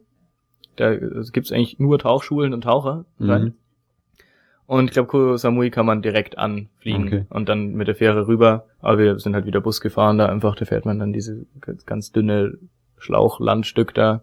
Also das ist so, so, so eine Arm irgendwie von, von Thailand, der dann quasi die, der östliche Teil, äh, westliche Teil von, von Thailand ist und irgendwie so eine Arm runtergeht bis genau, nach ja. Malaysia dann. Mhm. Und das glaube ich auch so, so die, die hauptsächliche normale Badetouristen. Genau, also Region der, da, an der Westküste da unten, da ist dann ja irgendwo Phuket. Mhm. Und ja, wenn man irgendwie Badeurlaub in mhm. Thailand macht, dann fliegt man normal gleich da halt in den Süden mhm. runter. Da gibt's auch ganz viele Inseln. Und Koh Phangan ist eben nicht ganz so überlaufen wie Koh Samui und mhm. nicht ganz so taucherlastig wie ähm, Koh Tao. Und wie, wie seid ihr da hingekommen? Wieder mit dem Bus Wieder runter? mit dem Bus und danach mit der Fähre, mhm. ja. Und die Insel auch sehr schön, also nimmt sich gar nicht so viel, ist nicht so viel anders als äh, Koh Chang, wo wir am Anfang waren. Mhm, aber ein Stück größer, oder? Oder auch nicht? Nicht, dass sich das viel nimmt. Ah, also nee, wir haben uns dann dort auch wieder halt ungefähr auch so zehn Kilometer Bungalow groß. gesucht, wie da auch. Und mhm. der Strand war nicht ganz so cool. Das war irgendwie mhm. alles so ein bisschen korallenriffig, steinig. Und also vor allem diese Korallen du, sind so scharf, dass du barfuß einfach nicht ins Meer reinlaufen kannst. Mhm. Und ja, die hatten dann da in ihrer Anlage einen Pool aus dem Grund eben. Und ja, es gab schon auch Strände, da sind wir dann öfter mal hingefahren. Wir haben uns auch wieder ein Motorrad, also so ein Roller geliehen. Mhm. Und das bekannteste auf dieser Insel ist jetzt die legendäre Full Moon Party. Die ist immer einmal pro Monat bei Vollmond. Mhm. Und da wird einfach ein kompletter Strand in Party Area um, umgebaut. Und was, was wird umgebaut? Also sie bauen dort ganz viele so Stände auf, die mhm. Buckets verkaufen. Mhm. und also da reisen dann auch wirklich nur für diese eine Nacht äh, Tausende von Leuten an. Mhm. Und da sind dann, gibt's dann halt unterschiedliche DJs, die halt am Strand da auflegen mhm. und so Dancefloors und Feuershows und das ist auch alles mit Schwarzlicht beleuchtet und man tätowiert sich, also malt sich so Tattoos in so schwarzlichtaktiven Farben äh, überall hin und schmiert sich mit irgendwelchem Zeug voll und äh, hat so Neonkleidung an und trinkt eben ganz viele von diesen Buckets. Und das ist eine ganz äh, üble Sache. Das sind so diese Plastikeimer, die man auch bei Songkran eben benutzt, um andere Leute nass zu machen. das, sind, das sind genau die gleichen, die dann wahrscheinlich direkt weiterverwendet wurden, ja. Denke mal auch, ja. Und da wird dann so Ja, so. Wird, wird dann da praktisch eine Flasche, also eine 02er Flasche äh, Schnaps mhm. reingesteckt und eine Dose Red Bull und noch irgendein anderes Mischgetränk, irgendwie so Cola oder so. Und das gibt's in unterschiedlichen Preisklassen von irgendwie, ich weiß gar nicht, was die genau gekostet haben, ich glaube so 200 Baht für den Bucket, hm. dann halt 5 Euro für, mit billigem Thai Whisky und ich glaube die Jack Daniels Variante hat dann irgendwie so 800 Baht gekostet und dann schüttet man sich halt drei von diesen Eimern rein und mischt das alles zusammen in diesem Eimer eben, trinkt es mit dem Strohhalm aus dem Plastikeimer und äh, ist danach äh, so, dass man nicht mehr gehen kann. äh, wahrscheinlich wird man dann halt auch unglaublich abgezockt, wenn man mit dem Taxi heimfahren will, weil man hat ja keine andere Wahl und ich glaube, da verlangen sie unglaublich viel Geld. Wir mhm. haben uns die ganze Bucket-Sache dann deswegen gespart und sind mit dem Roller hingefahren. Mhm. Was die ganze Sache natürlich ein bisschen nüchterner und man konnte auch wunderschön die betrunkene Leute beobachten unter diesem Strand rumliegen dabei. Und sind dann aber eben äh, auch schon relativ früh irgendwann mit Mitternacht rum halt wieder gefahren. Mhm aber diese Full Moon Party ist nur auf Kopangan, oder? Oder genau, ist die also ich weiß nicht, ob generell sie irgendwo, nee, die ist prinzipiell nur da. Ich weiß nicht, ob sie irgendwo anders noch gefälscht mhm. wird. Es gibt halt dann auch noch eine irgendwie irgendeine andere, also so eine Neumond-Party irgendwie in auf der Insel, die dann aber praktisch woanders stattfindet. Mhm. Und also es ist halt einfach eine, ein Name, den andere Leute vielleicht versuchen nachzumachen, aber prinzipiell gibt's sie eigentlich nur dort. Mhm.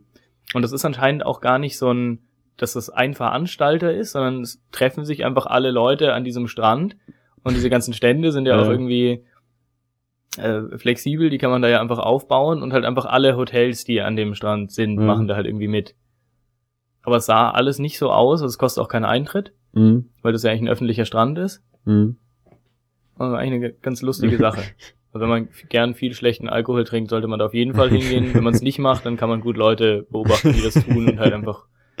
Ja, was sind denn da für Leute? Hauptsächlich. Das sind dann schon hauptsächlich einfach so europäische Touristen, ja, Touristen, Amis.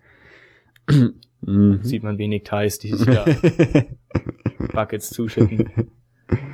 ja, genau. Ansonsten auf der Insel kann man halt auch wieder baden, in der Sonne liegen, ja. beim Motorrad rum. Ich glaube, es gab auch Wasserfälle. Aber prinzipiell ist dann da nicht so viel Neues, wenn man schon mal auf so einer Insel war. Hat man da dann irgendwas gesehen, noch irgendwie Überreste von den Überschwemmungen oder so? Ja, das habe ich mich auch gefragt. Eigentlich erstaunlich wenig. Hm. Also schaut in Thailand generell vieles einfach so ein bisschen so aus, als wäre es eine Baustelle. Also so diese deutsche, wir schneiden den Rasen mit der Nagelschere und räumen unser Zeug auf, nachdem wir es benutzt haben, ist dort, glaube ich, nicht so üblich. Und dass halt Straßen einfach angefangen und nicht fertig gebaut werden oder Häuser auch generell, dass man halt diese eine Seite nicht verputzt, weil es da doch jetzt zu warm war und man gerade keine Lust hatte. Und es liegen halt auch einfach so Arbeitsgeräte oder so, liegt halt dann einfach mal an der Straße rum. Mhm. Und Müll sowieso. Und deswegen konnte man das gar nicht so genau sehen, dass jetzt irgendwie wegen der Überschwemmung, mhm. es waren, gab schon ein paar Straßen auch, die dann halt einfach extrem schlecht waren. Es kann schon sein, dass das einfach damit was mhm. zu tun hatte. Aber es war jetzt nicht irgendwie auffallend kaputt. Okay. Jo, äh, jo. wie, wie, wie ging es weiter?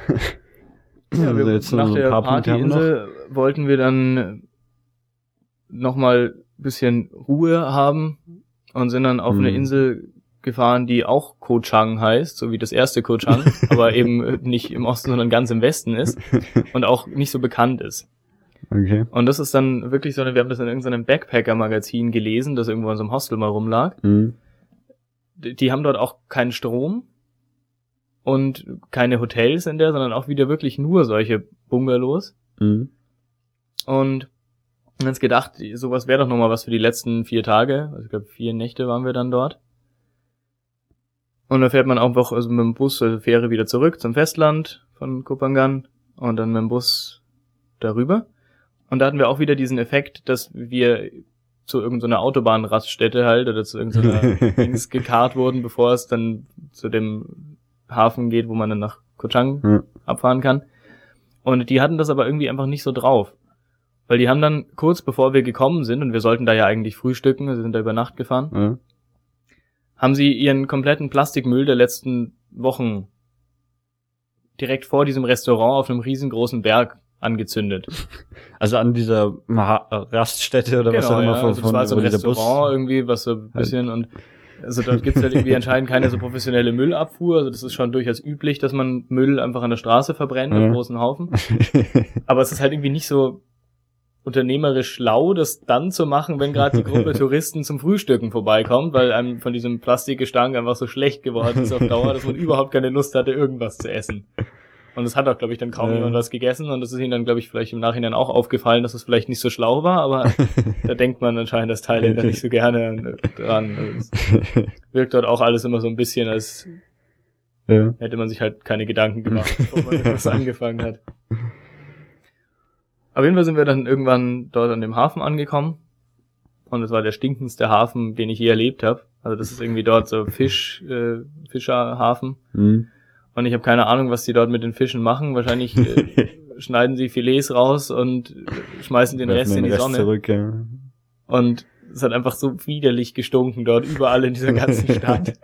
und ich war dann ziemlich froh, dass wir da nicht so lange bleiben mussten. Ah, das war dann der Hafen, wo wir zum, zur zweiten Koh-Chang-Insel rüberfahren genau. wollte dann. Und da hatten wir dann auch fast das falsche Boot genommen. Also es gibt dort auf das kleine Koh Chang eben nämlich nur so kleine Langschwanzboote. Was sind so, Langschwanzboote? Ähm, also das sind so, so Holzboote, die so ein bisschen so Kanu-mäßig mhm. aussehen, aber halt so länger. Mhm. Also schon auch, weiß nicht, so, so fünf Meter lang halt, oder zehn, ja, acht Meter lang, irgendwie so. Mhm. Und halt so ein paar Sitze breit. Und als Antrieb haben die einfach einen umgebauten LKW-Motor, den man aus einem verschrotteten LKW ausgebaut hat, dann auf so einen Drehbar irgendwie so da vorne hingesetzt hat und dann schaut da so ein riesenlanger Stab eben so, so ein mhm. Schwanz mhm. raus, mhm. wo an der, am Ende eine Schiffsschraube ist. Mhm. Und da steht dann eben dieser Steuermann, der dann mit so einem Seil als Gaszug irgendwie diesen Motor, der sieht man dann auch offen, wie da diese ganzen Riemen verlaufen und so weiter und sich die Räder drehen da. Und dann hält man eben im richtigen Winkel diese Schiffsschraube ins Wasser, um das anzutreiben. Also auch unglaublich laut natürlich, weil die ja. dann keinen sinnvollen Auspuff da dran haben. Aber man kann damit ziemlich schnell fahren. Ja. Wie, wie lange braucht man dann zu der Insel drüber? Das war so eine Stunde, schätze ich auch wieder. Mhm. Und wenn das, wenn das das kleine Ko Chang ist, wie, wie groß ist das dann? Weil die andere war ja schon nur 10 Kilometer groß.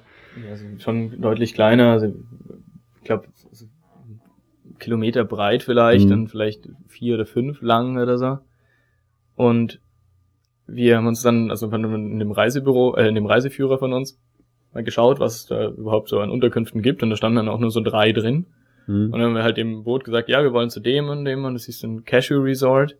Also sie bauen dort, das Einzige, was sie dort eigentlich sinnvoll machen, ist, glaube ich, Gummibäume für, für Kautschuk-Zeugs mhm.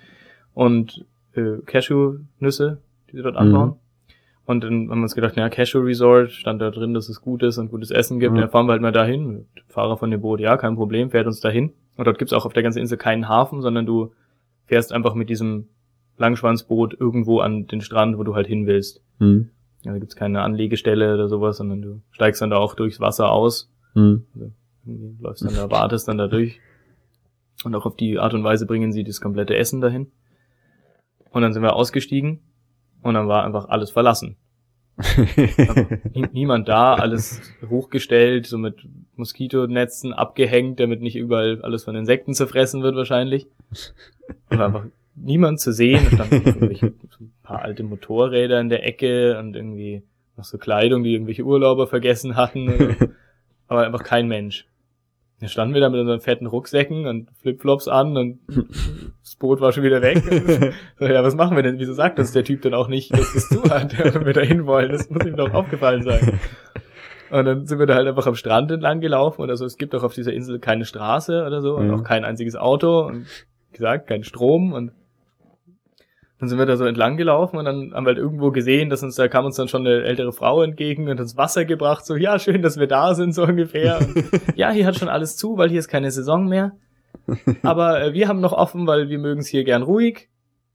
Ähm, ja, super, dann bleiben wir halt erstmal da. Und es hat sich dann auch rausgestellt, dass es wirklich nur noch drei Anlagen gab auf dieser Insel, die überhaupt offen hatten. Mhm. Und es waren auch außer uns so maximal 15 andere Touristen Okay. Oder überhaupt 15 andere Menschen, die nicht Restaurantbesitzer dort waren halt. Ja, und da ist so die Hauptsaison dann irgendwie, im, im, wenn, wenn in Deutschland Winter ist, ja, oder genau, was? genau, also Weihnachten ja. dann halt bis März, also mhm. Ende März fahren dann alle. Das war dann wirklich auch nochmal genial.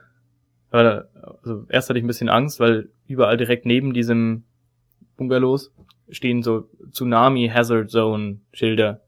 und dann gibt's auch irgendwie die Ev Evacuation Route und dann siehst du überall Schilder, wo du hin, dann uh, if there's a tsunami, go to inland und sowas. und dann denkst du dir schon, hm.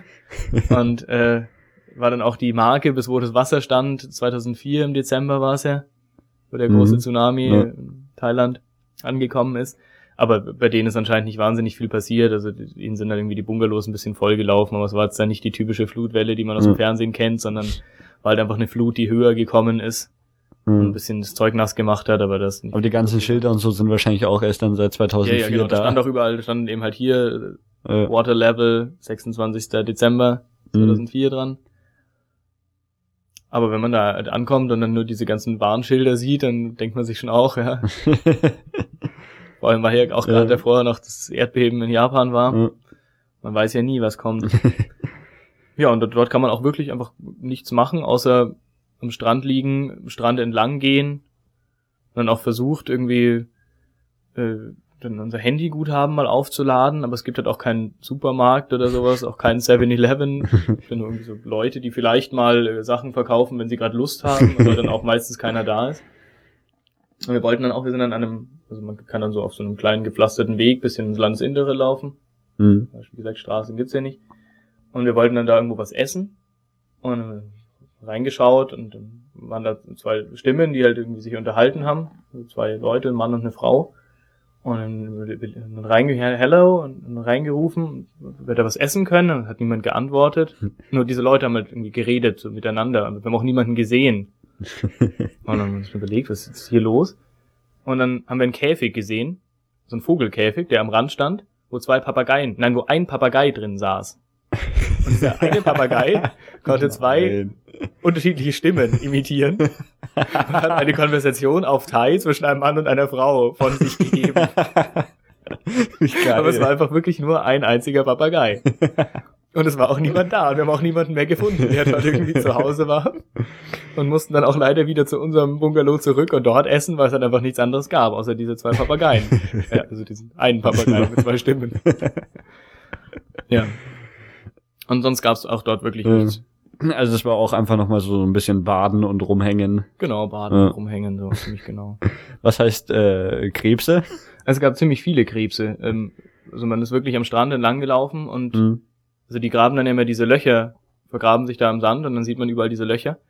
Und es war wirklich so, dass man drauf, also man hat irgendwie von ein bisschen Entfernung drauf geschaut und dann waren pro Quadratmeter einfach zehn Krebse, die da auch alle immer rumgelaufen sind und immer so seitlich ins Wasser gelaufen sind und wieder zurück und dann sich vergraben haben. Mhm. Und wenn man durchgegangen ist, sind sie halt immer so zwei Meter vor einem sozusagen alle verschwunden und zwei Meter hinter einem wieder alle aufgetaucht.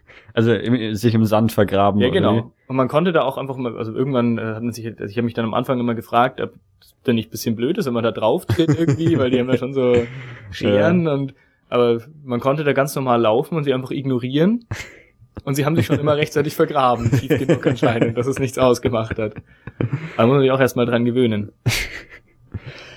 Ja, das war, war dann so, so die letzte Station noch, oder? War dann äh, die letzte Station. Wir sind von da aus dann noch mit einem Tag Puffer wieder nach Bangkok gefahren, mhm. weil man ja nie weiß, ob man bei so was und da ist dann auch nur, wenn man wieder zurück wollte, nur einmal pro Tag oder so, einmal morgens und einmal irgendwann nachmittags irgendwie dieses Langschwanzboot vorbeigekommen. Mhm. Und man musste dann eben rechtzeitig am Strand stehen und dem winken, dass man sozusagen wissen, dass da jemand mhm. abgeholt werden will. Und dann haben wir uns gedacht, machen wir lieber einen Tag, fahren wir lieber einen Tag früher wieder nach Bangkok, nicht, dass da irgendwas schief geht und mhm. man dann seinen Flug verpasst. Ja, und dann sind wir da wieder zurückgefahren. Wieder mit Boot und danach einem Bus. Mhm. Das war auch ziemlich problemlos eigentlich. Konnte man dann auch, haben dann die, den diese Bungalow gehört hat, äh, einfach angerufen irgendwie mit dem Handy. Und irgendjemand hat uns dann dort abgeholt am äh, an, an dem Hafen, wo man ankommt. Mhm. In Ranong ist das. Und da denkt man sich dann auch immer, da kommt dann irgendjemand so, also wir sind dann morgens um war so ein Nachtboot, wo man in so einem großen Schlafsaal sozusagen geschlafen hat, mhm. auf dem Boot. Und da kommt dann so irgendjemand, der so ein bisschen verplant und verschlafen aussieht, in Flipflops vorbei, so ein Junge, so 15 oder so. Ja, er soll uns abholen und wir sollen doch mit unserem ganzen Zeug mal in die Seitengasse gehen. Dann denkt man sich auch immer schon so, ja, ist das jetzt wirklich der? Soll ich mit dem mitgehen oder nimmt der mir gleich alle Sachen weg? Und meistens ist es dann aber einfach nur verplant. Weil dann auch so, ja, geht doch mal da, uh-huh, und dann wieder telefoniert und dann nicht auf uns geachtet. Ja, nee, wir gehen doch dahin und wieder die andere Richtung, wieder zurückgelaufen und man denkt sich dann halt immer, entweder sie verarschen einen gerade ja. oder sie sind wirklich verplant, aber in, wie gesagt, in allermeisten Fällen sind sie wirklich einfach, haben sie selber keine Ahnung, was sie tun. Ja. ja, und dann mussten wir da mal wieder ewig auf unserem Bus noch warten und sind dann wieder nach Bangkok zurückgefahren. Und von Bangkok dann direkt wieder zurück. Ja, wir haben noch eine Nacht eben dort übernachtet mhm. wieder. Uns dann damals, dann, da wussten wir dann schon, wo wir den allergünstigste Unterkunft herbekommen, wenn man von dieser Chaos Sun Road noch in so ein paar Seitenstraßen weitergeht, da wird's dann halt wieder nochmal billiger. Mhm. Haben das dann unser Insider-Wissen gleich ausgenutzt. ja, man kann auch ganz gut am, am Flughafen in Bangkok schlafen, das habe ich so, mal ja, getestet. Wir hatten ja noch, also noch halt die Nacht und danach noch mal einen kompletten Tag, deswegen. Mal abgesehen davon, dass es kein kostenloses WLAN gibt an dem Flughafen, ja, außer auf der Rolltreppe. ja, das war deine Thailand-Reise, oder? Das war meine Thailand-Reise. haben wir alles erwähnt, was wir. Ich war dann noch ein bisschen enttäuscht auf dem Heimflug, weil ähm, ich habe mir so ein paar Chang-Biere dann auch mitgenommen. Mhm. Und dann habe ich mir auch im, im Flugzeug eben dann noch eins zum Essen bestellt und mich gefreut, dass ich jetzt hier nochmal eins trinken kann. Und das war dann einfach ein ganz, ganz äh, Griff ins Klo einfach, weil die dort Export-Chang mhm. ausschenken in dem Flugzeug, das äh, weniger Alkohol hat und beschissen schmeckt. da war ich wirklich enttäuscht. Also und es war, war Thai Airways ja, ja. wieder, oder? Also man hätte eigentlich deswegen, erwarten können, dass sie hm. wissen, was sie tun, aber sie wussten es offensichtlich nicht. Ja. Ja, und dann sind wir irgendwie wieder in München irgendwann angekommen. Und dann war es kalt. Da war es kalt. aber immerhin war es schon äh, grün. Also wir sind ja losgeflogen, da war noch alles kahl und wir sind zurückgekommen, da war alles grün. Also ja, äh, wie, wie lang war das jetzt insgesamt? Das waren genau vier Wochen. Vier Wochen. Ich glaube, das ist auch die, das, also die, das Zeitfenster, das man hat, wenn man kein Visum beantragen will. Ja, das sind nur vier Wochen. Genau, du kriegst vier Wochen Touristenvisum, äh, also automatisch. Also direkt bei der Einreise halt. Ja, und ja. kriegst, äh, wenn du länger willst, musst du aber dafür bezahlen auch. Oder irgendwie ausreisen. Das mhm. ist auch wieder so, aber da musst du, glaube ich, bei der Einreise dann auch wieder bezahlen. Mhm. Ja, wo hat's dir am besten gefallen? Du warst, was war, war Bangkok, dann das äh, Koh Chang im Osten, das Koh Chang im Westen. Also ich muss sagen, und das, äh, wie, wie hieß im Norden das Mai? Chiang Mai. Chiang Mai. Genau, also ich muss sagen, äh, also am lustigsten war die Wasserschlacht. also am schönsten in Chiang Mai. war Koh Chang, wobei ich mich da gar nicht festlegen will, welches.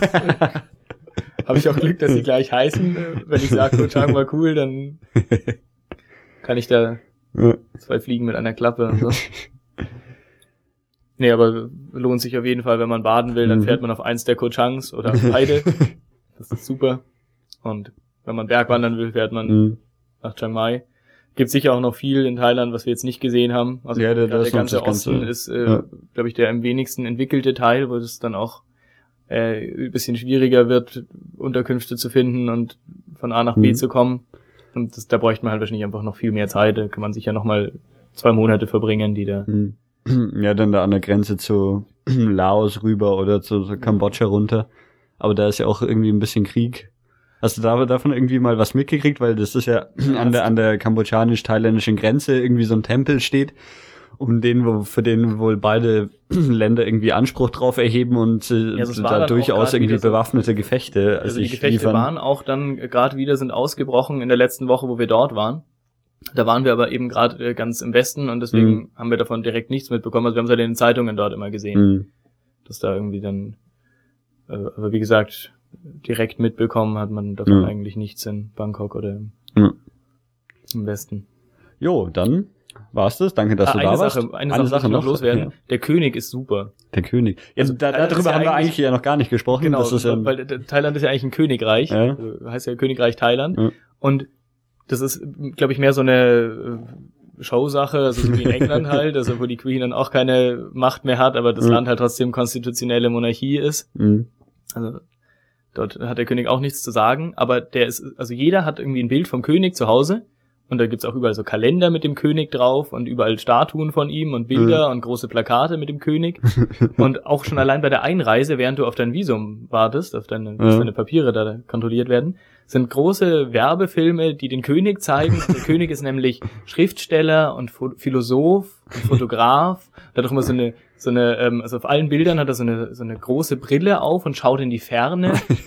und hat immer seine große Spiegelreflexkamera am Hals hängen auf diesen Fotos und äh, ist eben äh, dann irgendwie äh, ganz super und äh, wie gesagt, kann alles. Und, und, natürlich überall auf dem Geld drauf, auch und auf äh, genau. Briefmarken und auf dem ganzen Zeug. Aber er hat scheinbar keine Macht. Er ist einfach nur gut und äh, weise. Also immer beachten, der König ist, ist groß. ja, dann bis zur nächsten Luftpost-Episode. Wenn, wenn, wenn, du mal wieder in Urlaub wärst, da hast du schon Pläne, wo es das nächste Mal hingehen soll. Dann äh, bisher noch nicht. Bist natürlich äh, wieder herzlich zur, zur Luftpost eingeladen. Ich bin erstmal gespannt auf deine Nordkorea-Sache, aber. ja, das wird sicher auch spannend. ja, aber irgendwohin wird es sicher wieder gehen. Mhm machen wir das gerne wieder. Und wenn, wenn du Glück hast, hast du hiermit die längste Luftpost-Episode. Könnte knapp Wie werden. Wie haben wir denn? Ja, knapp zwei Stunden. Das haben wir oh. bei, bei Japan auch. okay. Ja, also dann bis zum nächsten Mal. Ciao. Ja, ciao.